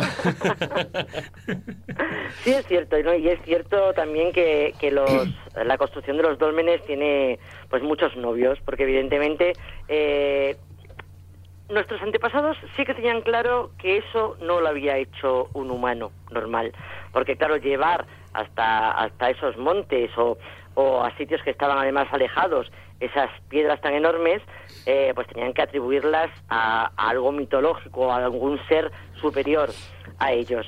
Y es verdad que además de, contener tesoros, que es otra de las, de las aficiones que tienen los, los dólmenes, pues eh, se les ha atribuido su construcción, pues eh, normalmente mm, en España, bueno, bien decía, bien decía Jesús, que, mm, que por ejemplo en Bretaña ah, se atribuía a los corres. Luego más tarde también a sus descendientes, a las Corrigan y a las Lamignac, que decían que, que, bueno, que dicen que siguen viviendo debajo de los de los dólmenes. Ellas suelen, dicen que suelen ir a las fuentes y a los ríos cercanos, pero luego se retiran a unas cuevas que tienen debajo de esos dólmenes para recibir energía y fuerza de, estas piedras. Pero aquí en España, por ejemplo, eh, aunque se van entremezclando, porque es verdad que hay varias, eh, varias zonas, sobre todo todo el norte, como bien sabéis, y el, oeste eh, de la península, pero sí es verdad que aunque, por ejemplo, las, las hilanderas o gilanderas, como se les llama en Extremadura, que aquí también construyen los, los dólmenes, esas se repiten, tanto en Galicia como en el País Vasco, como eh, con distintos nombres, pero, pero se repiten. Hablan de unas, unas señoras, unas hadas, que tan fuertes como para llevar encima paseando una piedra bajo cada brazo, otra piedra en la cabeza, y al mismo tiempo, que es lo curioso, van hilando con una Esas, rueca. esas eran las mujeres de Asteris y Obelix, ¿no? También las de Obelix, sí, sí, sí. Bueno, esto Sí, demuestra una vez más que las mujeres pueden hacer dos cosas a la vez, ¿no? Y tres y cuatro. eso bueno. Verdad, eso, eso era pluriempleo. Ahí las tienes, llevando dólmenes y además hilando y otras llevando niños también, ¿no? Debajo del brazo. Sí, sí, eso, eso ya era hilar fino. Eso, llevar ya el niño recordando. Eso, lo hilar hilada nunca fino. mejor dicho. Sí, luego también, aparte de estas hadas eh, hilanderas, eh, también se le atribuye a, la- a las brujas. Por ejemplo, en uno de los dólmenes más conocido, la, la Gentil, que luego, luego vendremos con lo de los gentiles, eh, en Vallorgina, en Barcelona, eh, se, le, se le conoce también como la, la Piedra de las Brujas, porque cuentan que allí es donde se reunían todas las, eh, las brujas de la comarca y más allá, y celebraban sus aquelarres los, los viernes.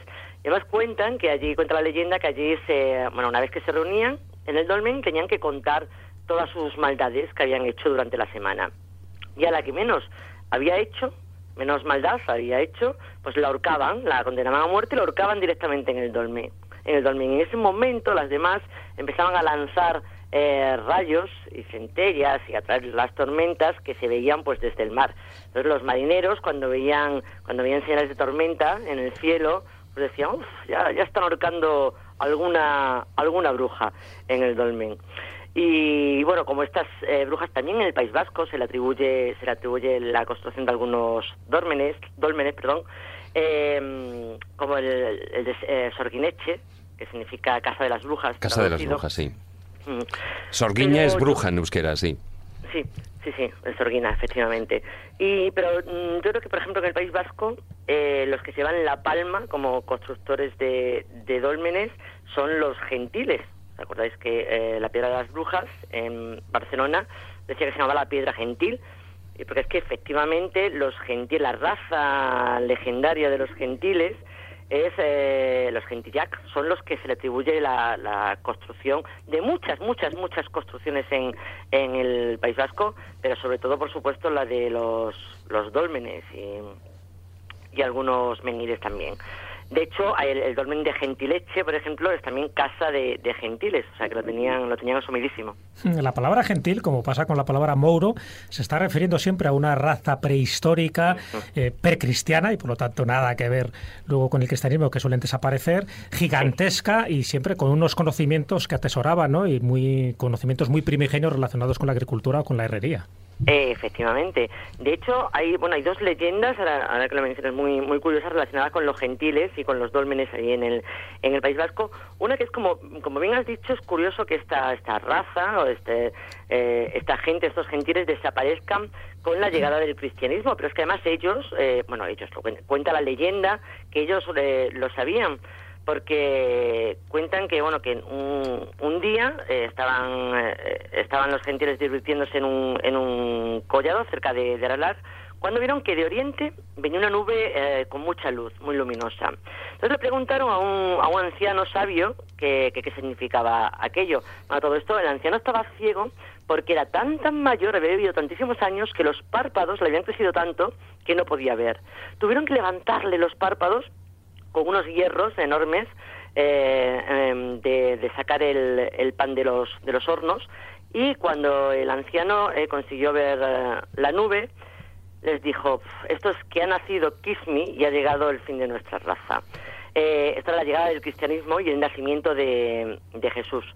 Cuentan que luego el anciano pidió que lo despeñasen, lo hicieron, y luego cuentan que ellos eh, mismo corrieron eh, huyendo de la nube hacia, hacia Occidente y cuando llegaron a- al valle de Arras- Arrastarán, se metieron debajo de una gran losa que se llama entonces Gentillarri, que quiere decir sepultura de, de los gentiles. De los gentiles. Fíjate, Israel, que es una leyenda muy simbólica, evidentemente, no hay, no hay que interpretarla de forma literal, sino que está haciendo referencia a esos cultos y ritos paganos, como cuando llega el cristianismo se ven abocados o bien a la desaparición o bien a la asimilación ¿no? de la nueva fe o la nueva religión. O sea que O a la hay- ocultación, porque hay otra- otras, otros, eh, claro, otras voces dicen que realmente ellos no se sepultaron allí literalmente para morir, sino que están escondidos desde entonces. Como diciendo que bueno, todavía ese, esa- ese paganismo sigue latente eh, y no ha podido el cristianismo eh, sí ocultarlo, pero no, no matarlo del todo. Mm. También hay otra, bueno, más ahí estaríamos hablando en la zona de Navarra, una leyenda que relaciona a los gentiles y por supuesto un, un famoso menir que sería eh, la piedra de Roldán, ¿no? Cuando esa leyenda cuando lanza la piedra contra el gentil. Sí, eh, efectivamente, la, la historia de la piedra de Roland, como otras muchas eh, piedras arrojadas, que le llaman aquí, fíjate, curiosamente aquí, quien las arroja en Extremadura eh, es la serrana de la Vera, que es otra otra especie de, de gentil de... una mujer de Armas Tormar, ¿eh? Sí. la serrana. Qué peligro sí, tenía. asilvestrada com- completamente. Son razas míticas, eh, ya desaparecidas, pero que tenían una fuerza sobrehumana y, bueno, todo era, eh, en lo que se basa en decir que tanto Roldán, que se, que se convirtió eh, en héroe y casi en ser eh, mitológico. Ese pobre. tenía tan- ¿Perdón? El pobre Roldán, con lo mal que acabó. es otro Roldán. Aplastado por, por un pedrusco. Ah, bueno, vale. Pensaba que, pensaba que estamos hablando de otra época en el tiempo. También acabó mal. Sí, ese, Ese ese acabó ese peor. también, ese también. Pero, por ejemplo, a Roldán se le atribuye no solamente el lanzamiento de piedras, como a estos gentiles, que luego quedan eh, en estas, en los, en los campos, sino también, pues eso, el tajo en las montañas con su, con su espada, bueno, y todo tipo de, em, todo el tipo de hazañas que solamente alguien con un gran poder en todos los sentidos y, y que pertenece a una raza Israel, esos eran superior y hombres. distinta a nosotras, pues eh, tenía. Oye, Israel. eh, Cuéntame. o sea, soy Juan Ignacio. Hola, Juan Ignacio, cuéntame. El macho Lanu podría tener su origen en, en, las gentes que construyeron los megalitos o por lo menos que hicieron los petroglifos en la zona de Extremadura? Era muy macho. Hombre, pues la verdad que el, el macho Lanú es un, es un misterio que a mí además me apasiona y, tengo ganas de escribir algo sobre él y a mí me parece mm, me parece un ser mitológico pero que tiene eh, sus visos de realidad porque además cuentan que todavía se sigue apareciendo. Y sí es cierto que hay descripciones, ya no sé si la gente que construyó los megalitos, pero sí de, de pueblos celtas que se vestían con unas, bueno, vosotros lo sabéis, eh, muy bien, se vestían con unos unas eh, pieles con un que tienen que tienen un vello, creo que se llama el sargu, si no me equivoco, que es realmente como lo que lo que lleva la piel del, del macho lanú. Mm. Entonces, bueno, mmm, son personajes que yo lo que tengo claro es que están aquí antes que nosotros. O por lo menos eh, llegaron con los primeros. antes citaste a los gentiles, pero también unos parientes muy cercanos a los gentiles son los Basajaun, o su partener femenina, que son las Basanderes. Si uniéramos a los Basajaun, que también se les atribuye esta construcción de megalitos, con un personaje emblemático, ¿no? que es Martinico, ¿qué podríamos sacar de, esa relación? sí, claro, sí, es verdad, es verdad, porque a Martinico eh, se, se le... Sí, sí se le mm, se le atribuye bueno el Martinico para que para que la gente que no que nos está escuchando o San Martinico porque luego claro por supuesto la Iglesia lo santifica. Eh, es saber para que nos entendamos es un poco el mm, Prometeo de andar por casa vale como prometió la arrebata el fuego a los dioses Martinico lo que hace es eh, robarle el trigo en unas versiones al Basajaún y en otras versiones a los a los gentiles. Cuentan que por aquel entonces los, los vascos, no, los humanos, eh, no, no, tenían otra forma de subsistencia que, que cazar, cazar, eh, cazar fieras y, bueno, estaban mal alimentados, les costaba mucho, mientras que los gentiles que, que vivían cerca pues eh, ellos sembraban, tenían sembrados y vivían estupendamente. Eh, claro, los humanos, los, los, vascos, querían, querían tener esa vida, pero no sabían cómo. Entonces Martín, o Martinico, pues ideó una treta. Fue hacia donde estaban los, los gentiles y ellos pensaron en un primer momento, desconfiaron pensando que venía a robarles, pero ya se quedaron más tranquilos cuando Martinico, que claro era pues así escuchirrimisaillo y chiquinino, pues le dijo, no, no, si yo vengo a retaros, porque sé que saltáis, tenéis mucha fuerza, que, que sois muy ágiles, y yo eh, os reto porque voy a saltar más que vosotros. Claro, los gentiles se partían. Y entonces dijeron, vale, elige tú qué hay que saltar. Entonces él vio un montón de trigo enorme y dijo, bueno, pues ese montón de trigo Los gentiles, que fueron primero, lo saltaron en un, en un pispás. Pero cuando le tocó a, a Martinico, él cogió carrera, fue a saltar y evidentemente se cayó en medio de en medio del montón del trigo, de trigo, no consiguió saltarlo y entonces los gentiles se rieron de él, le dieron unas palmaditas en la espalda, le dijeron anda, tira para casa, tira para casa y no vuelvas a molestarnos y menos por, por estas tonterías. Allí que se fue Martinico, pero súper contento porque ¿qué había hecho? Él, al ir a ver a los gentiles, había llevado unas, unas botas muy grandes, muy anchas, que al caer encima del trigo se habían llenado esas semillas de trigo. Y al volver, al volver se las dio a los vascos, que desde entonces sembraron, y al año siguiente ya tuvieron cosecha y pudieron eh, vivir mucho mejor a partir de entonces. Mitos, leyendas que cubren, bueno, como siempre suele suceder, gran parte de nuestro pasado y sobre todo cuando se trata de un pasado tan desconocido como es el que rodea a todas las construcciones megalíticas. Muy buenas noches, Israel, y muchas gracias por haber estado un día más aquí con nosotros. Muy buenas noches a todos, un besazo. Vigílame, vigílame. La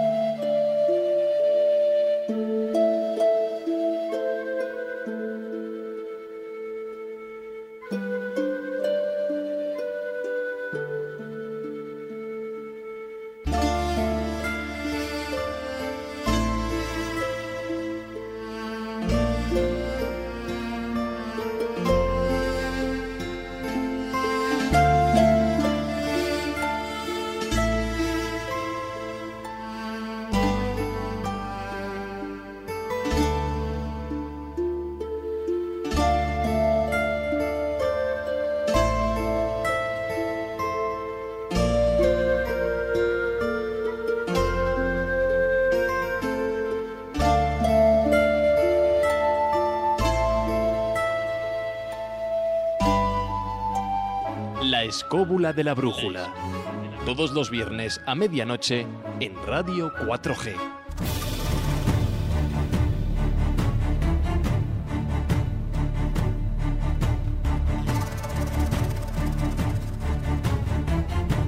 Comienza El Filandón.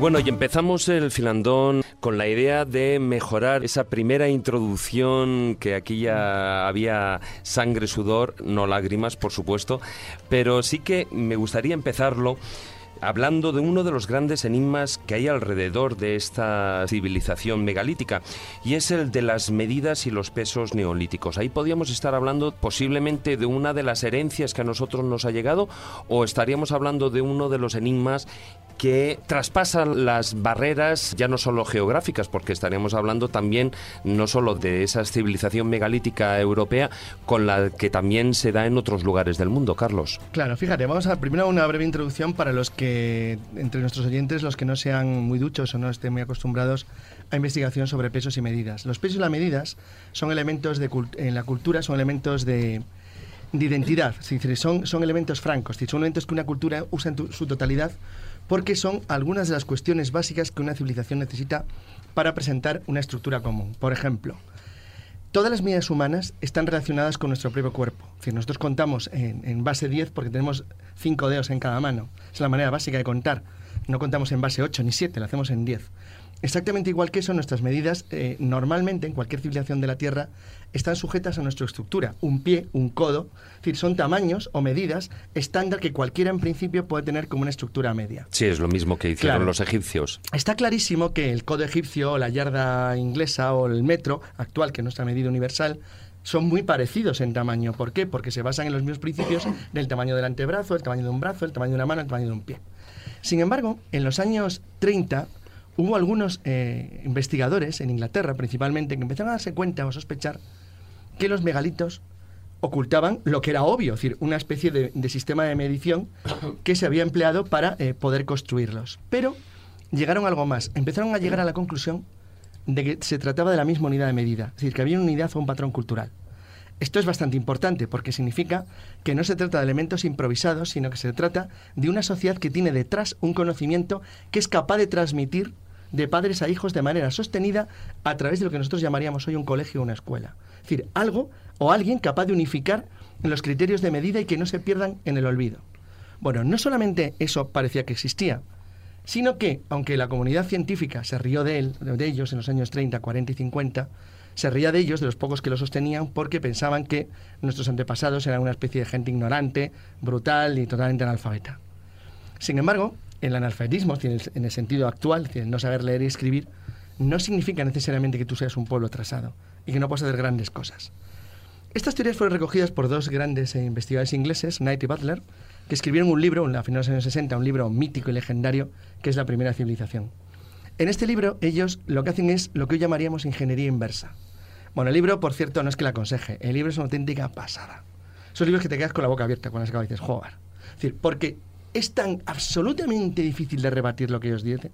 Es verdad que tiene, el libro tiene críticas, en sentido a veces es reiterativo, repite algunas cosas, le falta claridad en algunos, en algunos elementos de precisión. No tiene, no es capaz, eh, porque tampoco es su objetivo, de generar eh, una explicación aceptable o básica a lo que sería el entorno cultural que movería este tipo de, de documentación que ellos facilitan, pero digamos que los autores llegan a la conclusión de que la medida, la yarda megalítica, como le llaman ellos, era un tipo de medida que fue la base de la medición de todas las obras megalíticas en el Reino Unido, en el actual Reino Unido, pero también en las costas de Europa, y en cierto modo que ese tipo de patrón de medida correspondía a una civilización que ellos no lo dicen, pero que cualquiera que coja ahora mismo Internet en Google y vea por dónde se extendieron las culturas megalíticas se dará cuenta, porque es algo pa- tan palmario, basta con verlo, que tenía que ver con el mar. Es decir, con pueblos que se desplazaban por las costas. Bueno, en cualquier caso, eh, la demostración de Butler y Knight da un paso importante en el sentido de pensar que había una identidad civilización, de civilización o de cultura en puntos muy lejanos de Europa a través de pueblos que eran capaces de construir, por algunas razones que nosotros no conocemos bien, extrañísimos complejos arquitectónicos, porque no dejan de ser otra cosa, que les ponían en contacto con una capacidad asombrosa para conocer el cosmos, el tiempo y las dimensiones del mundo en el que ellos vivían. O sea, llega a demostrar que esta gente conocía muchísimo, muchísimo sobre el entorno en el que la Tierra se mueve en el universo. Es decir, a un extremo realmente asombroso, de lo que llamaríamos técnicamente o científicamente elementos muy, muy avanzados.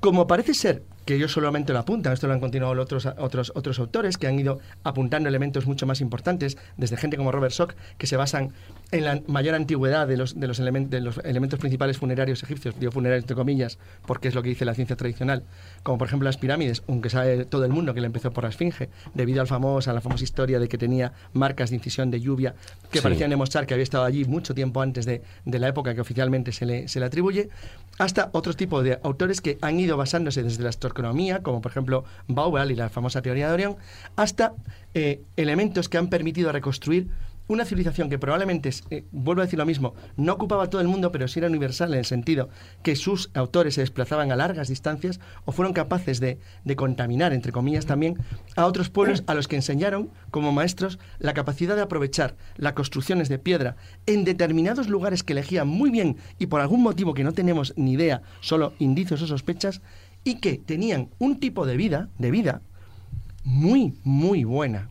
Sí, de, de, verdad, no hablamos de gente primitiva que vivían en cuevas, muertos de asco, eh, sufriendo todo el día enfermedades sin cuento y bestias enormes que los devoraban. No, hablamos de gente que tenía una cierta calidad de vida que sabían vivir del mundo y de la naturaleza que les rodeaba, que tenían un concepto espiritual de la tierra que nosotros probablemente hemos perdido y que vivían, sabían vivir en, comunica en comunicación y en comunión con el mundo hasta un extremo que a nosotros nos resulta hoy completamente desconocido. Es que ahí nace el mito de la Edad de Oro, precisamente. Y eso que probablemente ellos no, no eran la Edad de Oro. El mito de la edad de oro ellos no eran la Edad de Oro, eran los restos que quedó de una posible Edad de Oro. Parece que sus maestros, los que les conocían estos conocimientos, no tenían los elementos técnicos o materiales como para llevar a cabo lo que era la vieja de Oro, pero sí lo suficiente como para poder transmitir a sus pueblos en, también teóricamente primitivos, unos conocimientos matemáticos realmente pasmantes, asombrosos, que tenían además algún tipo de utilidad práctica que tampoco conocemos bien, pero que de alguna manera, dado que se extendieron en amplias zonas de Europa, a la gente que vivía allí, que vuelvo a repetir que eran muy pocas personas, aquello les interesaba.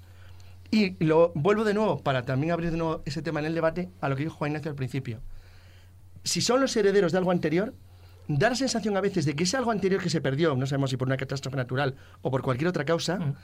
sí parecía obedecer a un tipo de programación que tenía muchísimo que ver con algo que también hemos perdido, que es que en la naturaleza no es ni justa ni injusta, es naturaleza. Es decir, parece obedecer un plan que nosotros desconocemos, pero que cualquiera que conozca un poco el campo y la vida y la historia sabe cuál es ese plan. Y ese plan no quiere decir que se parezca al darwinismo en el sentido clásico de la supervivencia de los mejores, sino la supervivencia del más apto. Es decir, que la naturaleza necesita renovarse. El que mejor se adapta. Necesita mantenernos. No el más fuerte. Pero no sabemos el motivo, pero necesita mantenernos bajo presión. O sea, el universo parece que tiene esa regla. Decir, alguien lo, lo programó, lo colocó así. Entonces, todo intento humano que los hay constantemente, ir contra esa regla, está condenado a muerte, fracasa siempre. Porque es ir contra la regla natural del cosmos. O sea, contra lo que alguien o algo o lo que sea, o la propia naturaleza en sí mismo, si es que tiene una entidad o capacidad propia de autogenerarse, nos marcó como condicionante. Y lo que sí parece es que los tipos que hacían esto conocían esa regla a la perfección.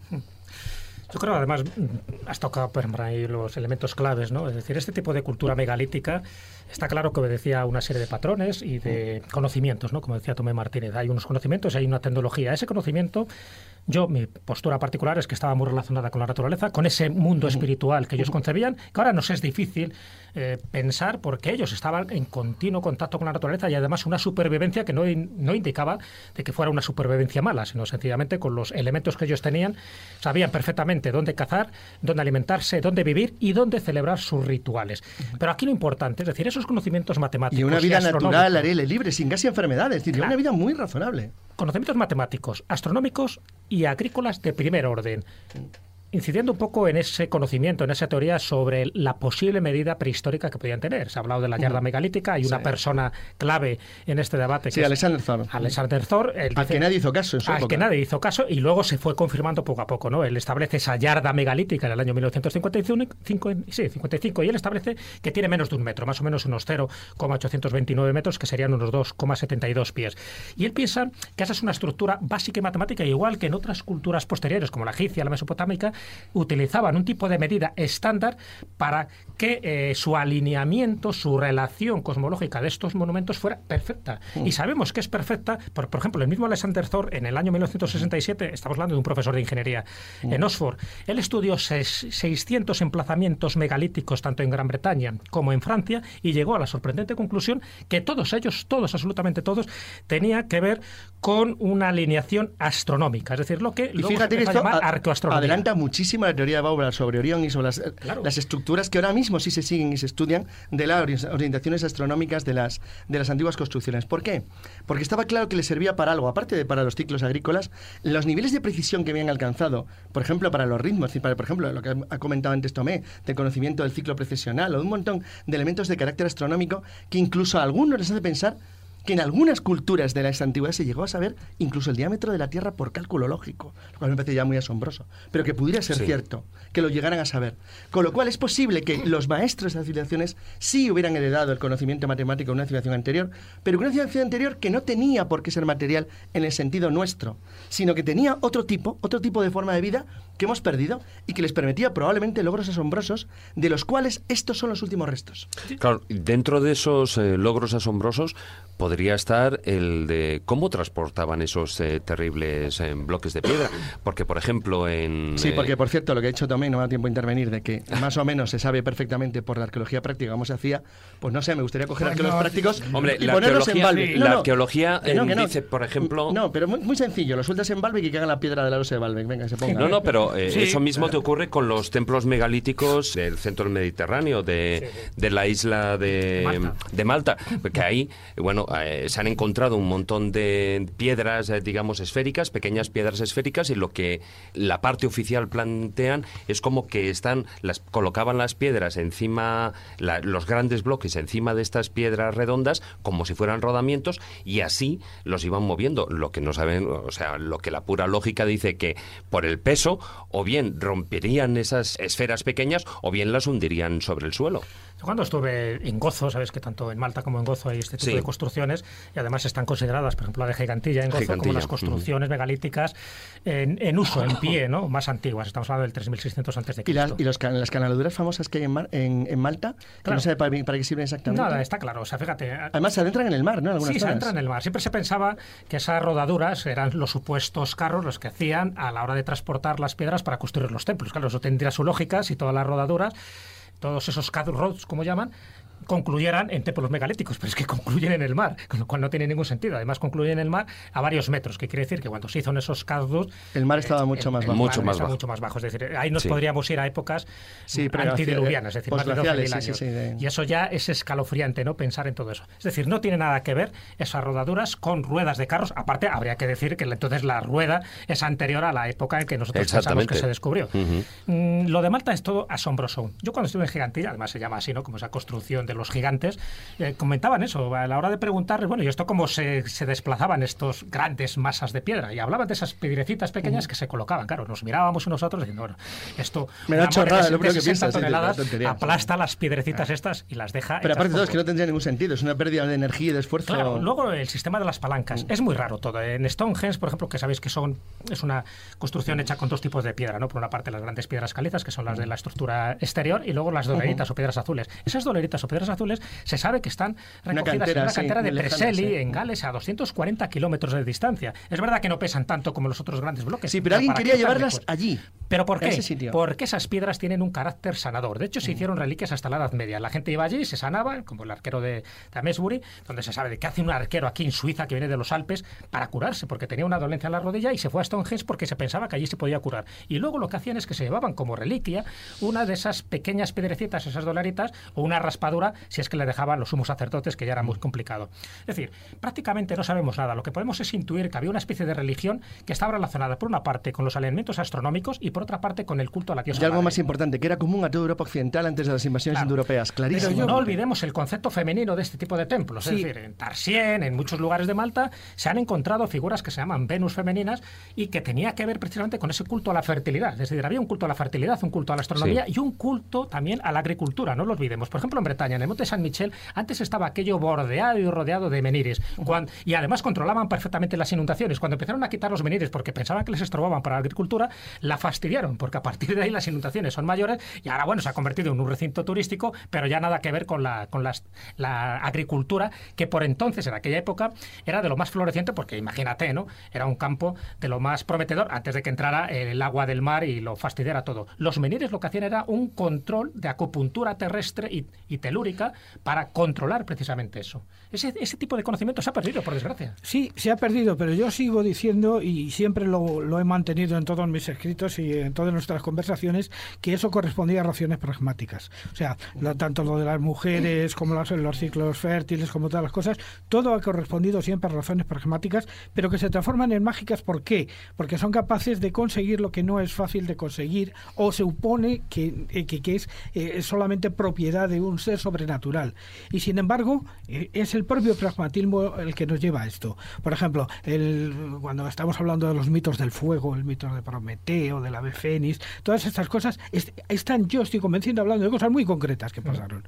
De cosas muy concretas que pasaron y que tenían que ver con el, con el, con el día a día de, de cada uno de ellos y tal. Hay un caso muy concreto, por ejemplo, como son los geoglifos. En Almeida, en, en Zamora, eh, si nosotros miramos desde el aire, ¿eh? Vamos a ver que las piedras forman una dama. Y en la cabeza de la dama hay unas fuentes termales que son de origen sulfuroso, que son muy buenas para... De hecho, se ha hecho un balneario allí y ya los celtas tuvieron ese propio balneario. ¿Por qué?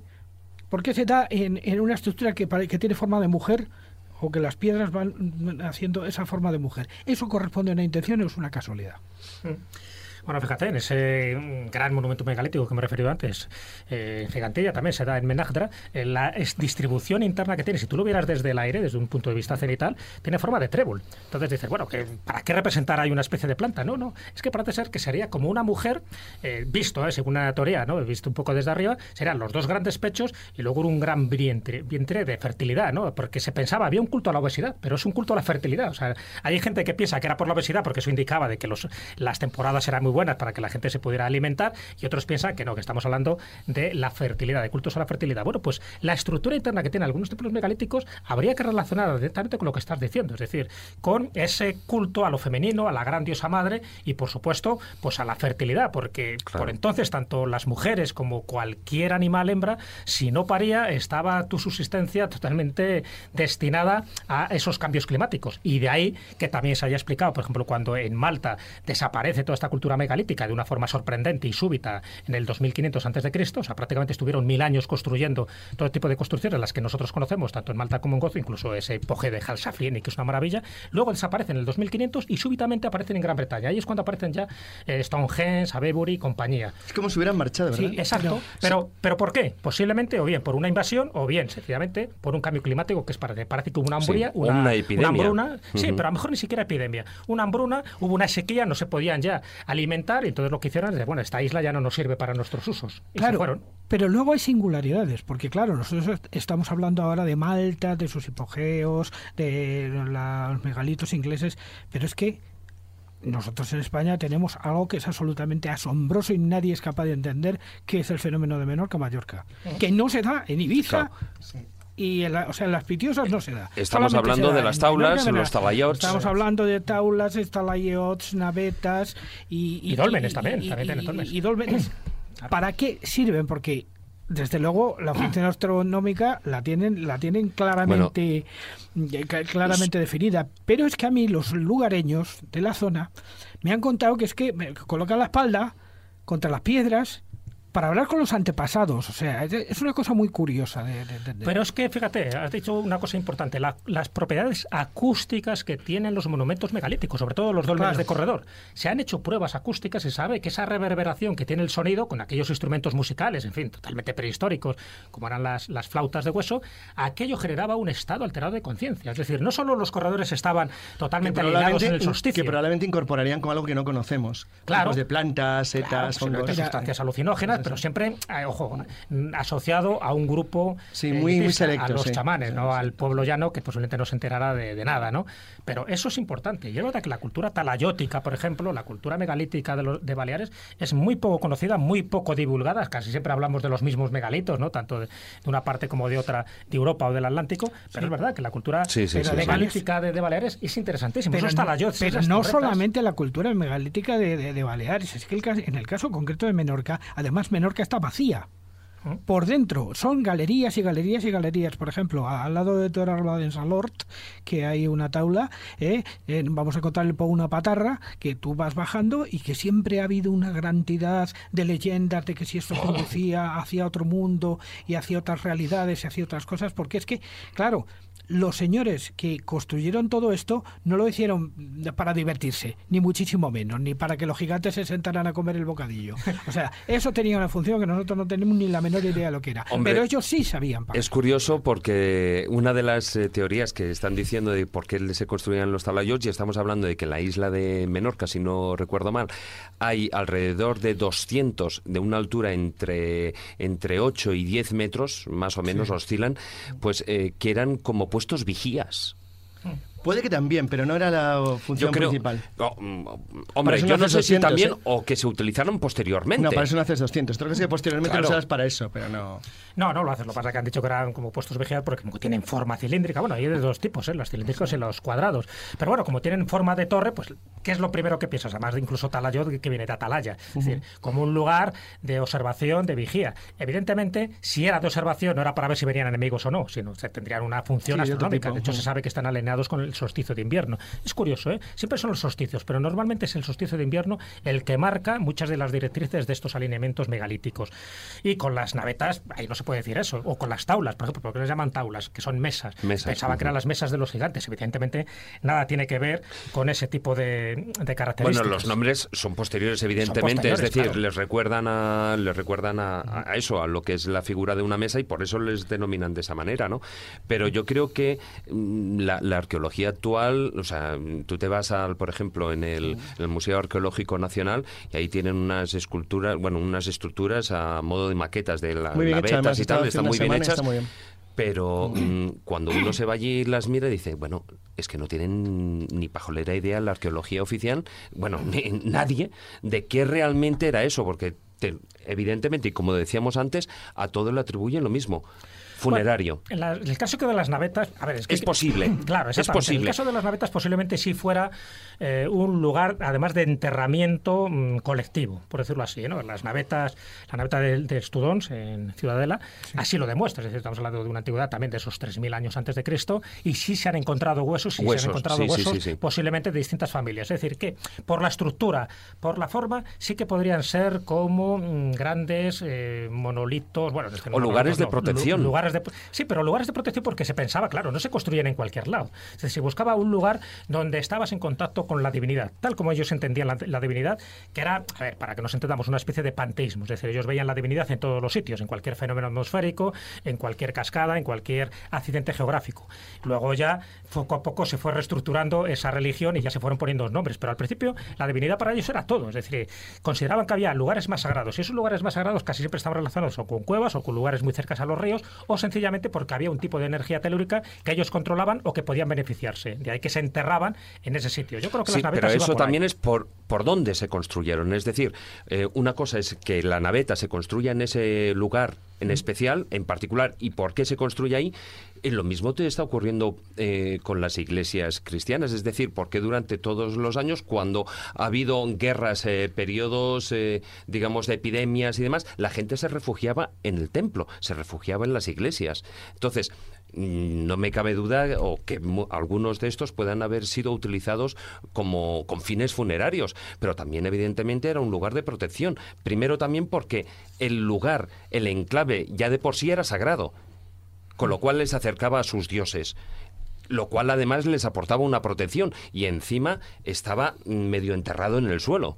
Con lo cual yo no sé si eh, estamos especulando evidentemente, pero que solo atribuir eh, eh, la función funeraria a, por ejemplo, a las navetas o algunos de estos me parece un poco arriesgado. Algo de hoguera, os voy a decir. Eh, un pensador heterodoxo, del que os he comentado muchísimas, muchísimas veces, que fue Mario Morcillo, él pensaba que, este, que aparte de todas las funciones funerarias o mágico-religiosas que pudieran tener estos sitios, eran lugares donde uno se podía comunicar con otras zonas del mundo, a través de estas cuevas y a través de estos monumentos. Eso lo pensaba él mediante una técnica que nosotros ahora mismo, pues claro, no tenemos ni la menor idea. Claro, pero es que estamos hablando de lugares multifuncionales. Pero es que eso, por ejemplo, cuadraría con el famoso cuento de, de, este hombre, uno de los cuentos que aparecen en los cuentos orientales, de este hombre que va por el que va por el desierto y, y se encuentra, vamos, un cuento es un cuento moderno y se encuentra con un hombre que está hablando con un árbol. Y dice, bueno, ¿y cómo es que va usted a hablar con el árbol? Dice, bueno, pues, pues porque aquí no tenemos teléfono eh, y yo tengo que hablar con mi familia. O sea, claro, es que esas cosas son muy sospechosas siempre. Sí, es muy sospechoso que alguien hable con un árbol. bueno, a ver, hay que tener en cuenta, un poco para resumir, ¿no? Cuando hablamos de monumentos megalíticos, evidentemente cada uno tenía su función. o sea, no podemos decir. Y no sabemos cuáles eran. Claro, o sea, que algunos eran, servían para enterramientos sin ninguna duda, pero otros no. O sea, cuando hablamos de un menir, un menir tenía una función totalmente distinta y no se enterraba nadie. Si hablamos de un dolmen, había varios, varias clases de dolmen. Estaban los que estaban en superficie y luego los dolmenes de galería, los dolmenes de corredor. Tenían funciones distintas. Cuando hablamos del cronles, es totalmente distinto. En el caso de las navetas, parece que sí, que tenía una función funeraria. En el caso de una taula, pues no. En el caso de un talayo, tampoco. Mira, en el caso, por ejemplo, de, Malta, que es un caso que conozco bien, mm, no se ha encontrado ningún resto óseo en ninguna de las construcciones megalíticas, pero sí se han encontrado en un sitio, que es en el epogeo de Halsafrien, en la localidad de Paola. Ahí se han encontrado hasta 7.000 restos de cadáveres.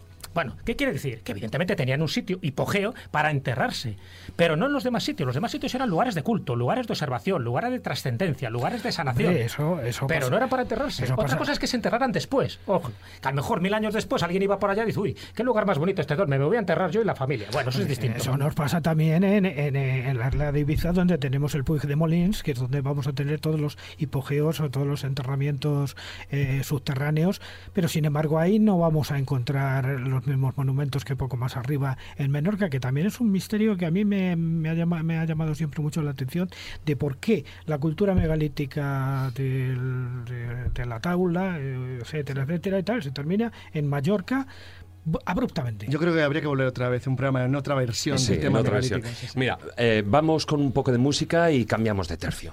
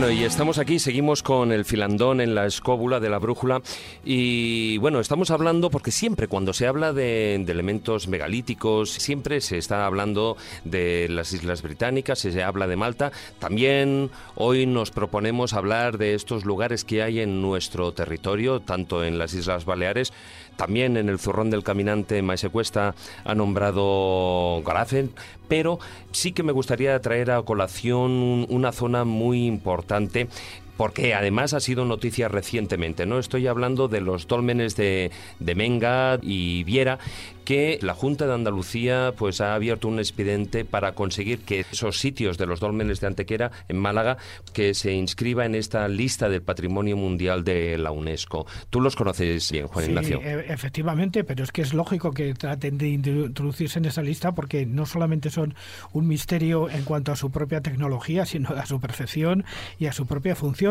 porque estos además eh, no están precisamente orientados de una manera que nosotros podemos entenderla como lógica, pero simplemente el hecho de observar esos ortostratos de, de 40 toneladas clavados en la tierra, o sea, no- nos dejan verdaderamente anonadados de, de estos señores si eran tan, tan tontos como nosotros nos O creemos. sea, 40 toneladas, Claro. que eso no es nada, eso es que llevo a Belis una mañana.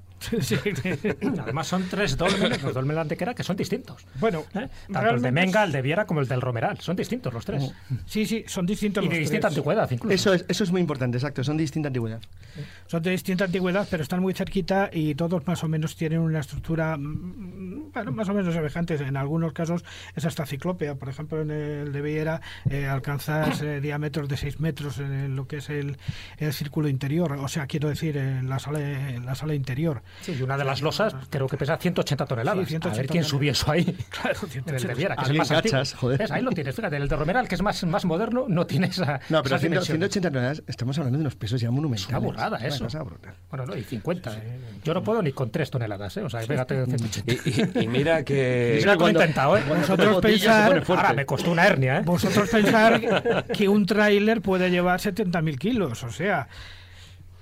O sea, 180 toneladas para un ser humano es mucho. Pues a ver quién subió esa losa a, a ese dolmen. Por eso te digo que hay cantidad de cosas que son inexplicables. De hecho, también, no sé en cuál de los dolmenes, no sé si fue en el de Viera o en el de, o el de La Menga, eh, se hizo también cuestiones acústicas, es decir, se dieron cuenta de que había una sonoridad en ese tipo de, de dólmenes, porque estamos hablando que son los tres tipos de dolmen. Está el de galería, que sería el dolmen de Menga, el de corredor, que sería el de Viera, y sería el de la falsa cúpula Toloy, que sería el otro, el del Romeral.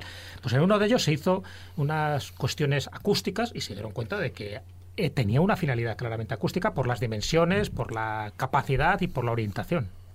Sí, ciertamente. De todas maneras, hablando de- del tema del megalitismo, del tema de, las cuevas, hay muchos lugares donde se dan esas condiciones acústicas.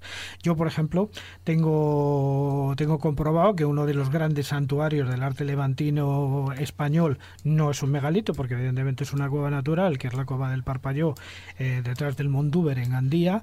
Eh, tiene también unas condiciones acústicas absolutamente extraordinarias.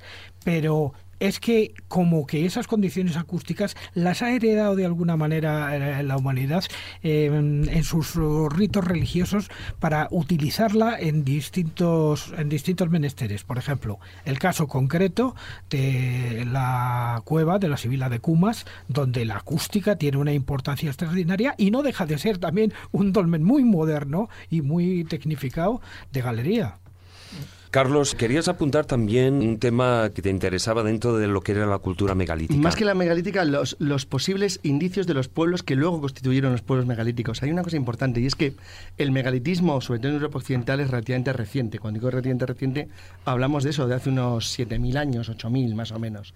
Digo, o sea, 5.000 antes de Cristo como mucho aproximadamente. Es un- sería una especie de buen, de, buen, de buen tiempo medio de comienzo para bueno, luego acabar. eh, si nos vamos a Malta, eh, a- a algún templo que está, sí. pero sobre todo templos que están sumergidos. Sí, pero fíjate- Ahí estaríamos hablando hasta de Claro. unos 15.000 años. Ahí es lo que estoy diciendo. Hemos perdido, sabemos que el- en la fase final del megalitismo europeo occidental coincidió, y mira, tomé citado a Goztepe, o podemos hablar de Catalhuyuk, con la, o, o de Jericó, con la existencia ya de las primeras ciudades en Oriente Medio y en Anatolia. Sin embargo, tú acabas de decir algo fundamental, que es las consecuencias que tuvo el final de la glaciación y, por lo tanto, el hecho de que sabemos que, como ocurre en Malta, que el Mediterráneo estaba eh, decenas de metros más bajo de lo que es hoy y que el- el incluso... En regresión. Claro, y que incluso el mar, el, el mar negro no existía como mar, era un mar interior como el Caspio, como el Aral. Entonces realmente todo esto ha cambiado tanto, cambió tanto que es posible que una gran parte de lo que deberíamos conocer y saber sobre esta cultura está bajo el mar. Bajo el mar, muy próximo a nosotros, pero sumergido. Esto genera un problema que eh, eh, también Tobé la- lo ha citado de pasada, que ha dicho que en el Báltico se han encontrado restos de naves muy antiguas. Efectivamente. Nosotros sabemos que hay navegación oceánica humana, humana desde hace por lo menos 45.000 años, lo que habéis oído. ¿eh? Eso que se haya probado con seguridad. que probablemente derivaba de las primeras poblaciones humanas que desde eh, lo que hoy llaman de manera genérica los, eh, los arqueólogos especializados en la búsqueda de la teórica em, civilización ancestral, lo que llaman Sundalandia, lo que hoy sería en la zona de las islas de Indonesia, que una gran parte de la posible civilización que había allí quedó hundida con la subida de las aguas después de la última glaciación. Bueno, los primeros pueblos que llegaron a Australia hace unos cuarenta y tantos mil años ya navegaban. se tenían capacidad de navegar. Pero en el norte de Europa, en la zona que, que ha citado Tomé, se ha descubierto una cosa que es una investigación cada día más precisa que empezó por, por hallazgos en cuevas, pinturas rupestres muy antiguas, que parecían indicar los dibujos de antiguas naves o botes que aparecían de manera eh, sincronizada, pero a lo largo de un tiempo bastante dilatado, en puntos del norte de Europa que tenían que ver aparentemente en su origen con viejas culturas de carácter uraloaltaico o pseudo-uraloaltaica, es decir, lo que sería la cultura más próxima en, en, familia lingüística por proximidad geográfica a lo que luego fueron las lenguas de las que deriva la nuestra, es decir, las indoeuropeas. Hablo de, restos, por ejemplo, uraloaltaicos modernos, serían, por ejemplo, los finlandeses, por, por un ejemplo. Entonces, que estos pueblos avanzaron hacia el norte, hacia los, hacia los bosques, que fueron, hacia las tundras que se fueron formando según fueron retrocediendo los grandes campos de hielo hacia el norte. Y comenzaron a navegar bordeando estos campos de hielo hasta alcanzar América, pero por la vía occidental.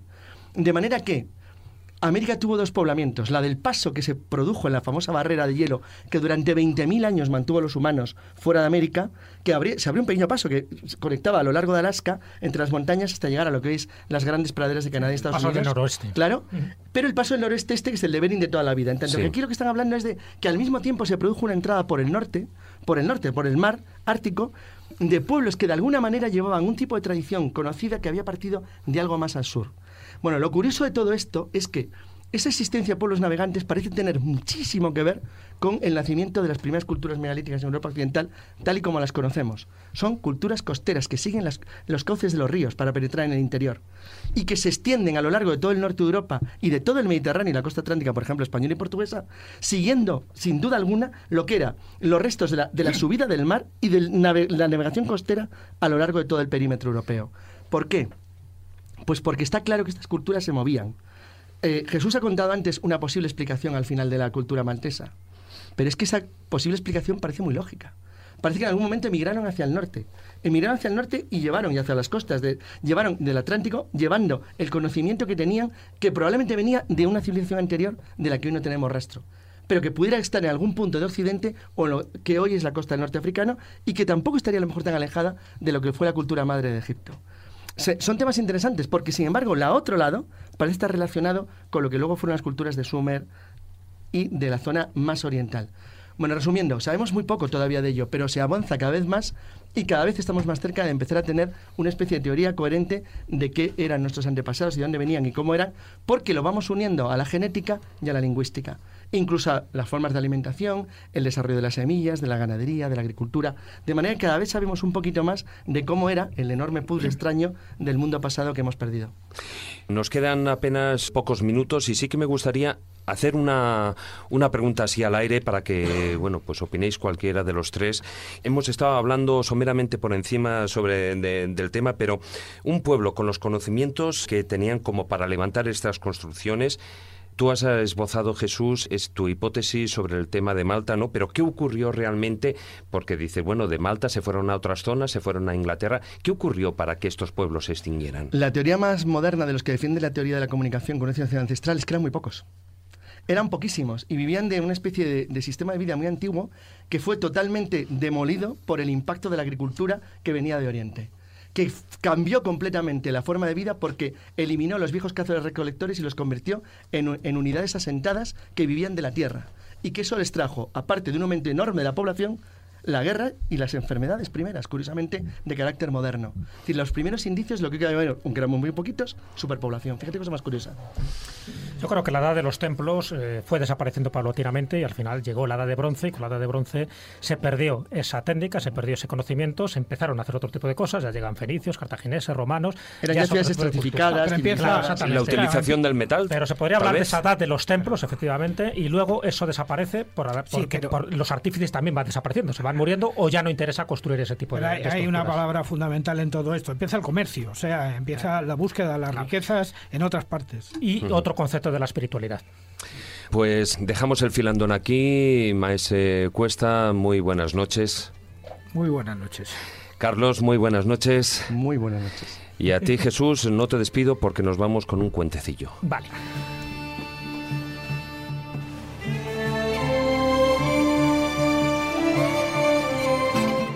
La escóbula de la brújula. La escóbula de la brújula.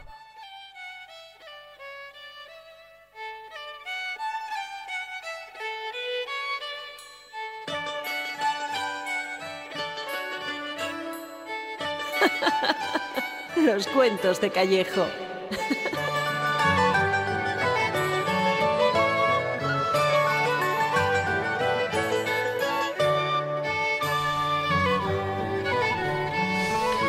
Bueno, Jesús, estamos hablando de que si es un cuentecillo, no es un cuentecillo, pero... Ya sabes que me gusta sorprender. Esta vez no es cuentecillo realmente, pero sí forma parte un poco de ese toque final que queremos dar a los programas, ¿no? de, de ese aspecto positivo.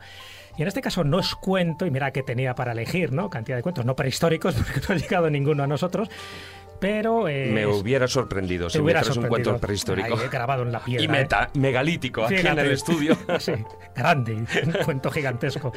No, pero es una noticia que me enteré relativamente hace poco de una mujer, Anne-Marie James Thomas, que murió en marzo del 2013. Ya tuvo un cáncer, era británica, fue a Estados Unidos para intentar curarse, al final ve que, que no podía y eh, se vuelve otra vez a su casa y pensó, pensó que le tenía que dar o dejar un legado, ¿no? tanto a su esposo como a sus cuatro hijos, y empezó a escribir como una especie de guía, un plan de vida para su familia con instrucciones sobre cómo tener una vida plena, cómo tener una vida feliz, y lo redujo en 20 consejos. Entonces me pareció muy interesante porque cuando alguien sabe que va a morir, de alguna forma recopila todo lo mejor, toda la esencia de lo que ella le ha servido para vivir, sobre todo el aspecto positivo y, y ese tipo de consejos Para que trascienda, para que a sus trascienda, hijos. para Ujú. que su marido y sus hijos de alguna forma no quedaran tan huérfanos, que ese vacío no fuera tan inmenso. Y lo dejó en esa guía con 20 consejos, que no voy a decir los 20, solo voy a seleccionar unos cuantos, que luego publicó... Una especie de decálogo, ¿no? una especie de pequeño decálogo, pero que me pareció muy significativo a la hora de encuadrar eh, cómo, cómo abordar, cómo afrontar esa vida que le pasó a nuestros prehistóricos, como nos está pasando ahora, porque hay ciertas cosas que son invariables en el tiempo, ¿no? que es la sensación de que estamos aquí para algo y que necesitamos ser felices. Pues vamos con, con esa selección que has hecho, ese decálogo. Mira, uno de ellos, el primero, dice, lo que hagas siempre regresará. Otro de ellos es, tú defines tu propio guion o tu propio destino, no dejes que otros lo escriban por ti. Siempre son pequeñas frases, pero contundentes, que van Sí, directamente con, con un gran contenido que cada una de ellas daría para, para un, un- un cuento para en la sección. desarrollarlo. Otro de ellos, por ejemplo, aquello en lo que crees tiene más poder que lo que sueñas, deseas o esperas. Te conviertes en lo que crees. Otra, si la única oración que siempre dices es gracias, entonces es más que suficiente. O confía en tus instintos, la intuición nunca miente. Otro, anímate a ti mismo y luego aprende a extender ese amor a los otros en cada encuentro. O deja que la pasión maneje tu profesión. Cuando la pasión y la Desde profesión luego que sí. se unen. O cada día trae la oportunidad de empezar algo de nuevo. O cuando no sepas qué hacer, quédate tranquilo, la respuesta vendrá sola. O una frase que sí la, la dije hablas en un cuento hace tiempo que tenía que ver con el anillo de Salomón. Qué curioso encontrarla aquí en esta especie de decálogo de esta mujer. Esto también pasará. Bueno, pues eso significa que esta Marie James Thomas pues era una buena lectora, además.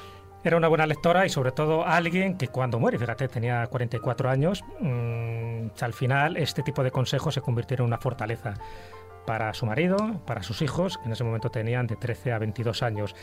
Y el fondo es eso, una sensación de que el plan de vida continúa aquí y continúa en el otro lado, porque la muerte, una vez más, no es algo definitivo, que es un tránsito, pero qué bien que alguien con esa claridad de mente sea capaz de dejar en pequeñas pinceladas o pequeñas perlas, pues en el fondo lo que todo el mundo sabe, lo que todo el mundo conoce, pero que conviene recordar de vez en cuando. Sí, y, y esperar que esa puerta que nos separa del más allá, ese traspaso del umbral, esa puerta a la muerte, que no sea cuanto menos una puerta megalítica, ¿eh? porque esa cuesta lo suyo Eso moverla. sería ¿eh? otra. Acuérdate también de las famosas puertas egipcias, ¿no?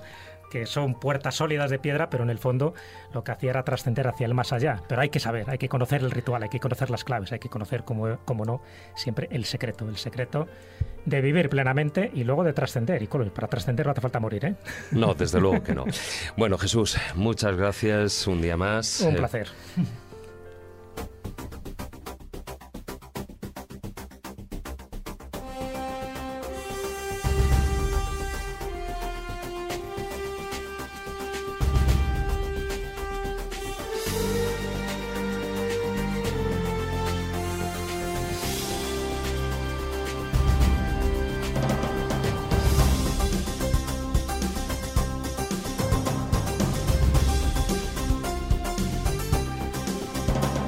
Bueno, queridos amigos, hasta aquí ha durado el programa esta semana. Muchas gracias por acompañarnos. Os recordamos, como hago siempre, nuestra página web, laescobula.com y, por supuesto, nuestra presencia en las redes sociales. En Twitter, nuestro perfil es arroba laescóbula7 y en Facebook podéis visitar ahí nuestra página oficial, La Escóbula de la Brújula. Buenas noches. Tratar de ser felices e ilustraros. Hasta la próxima semana, amigos.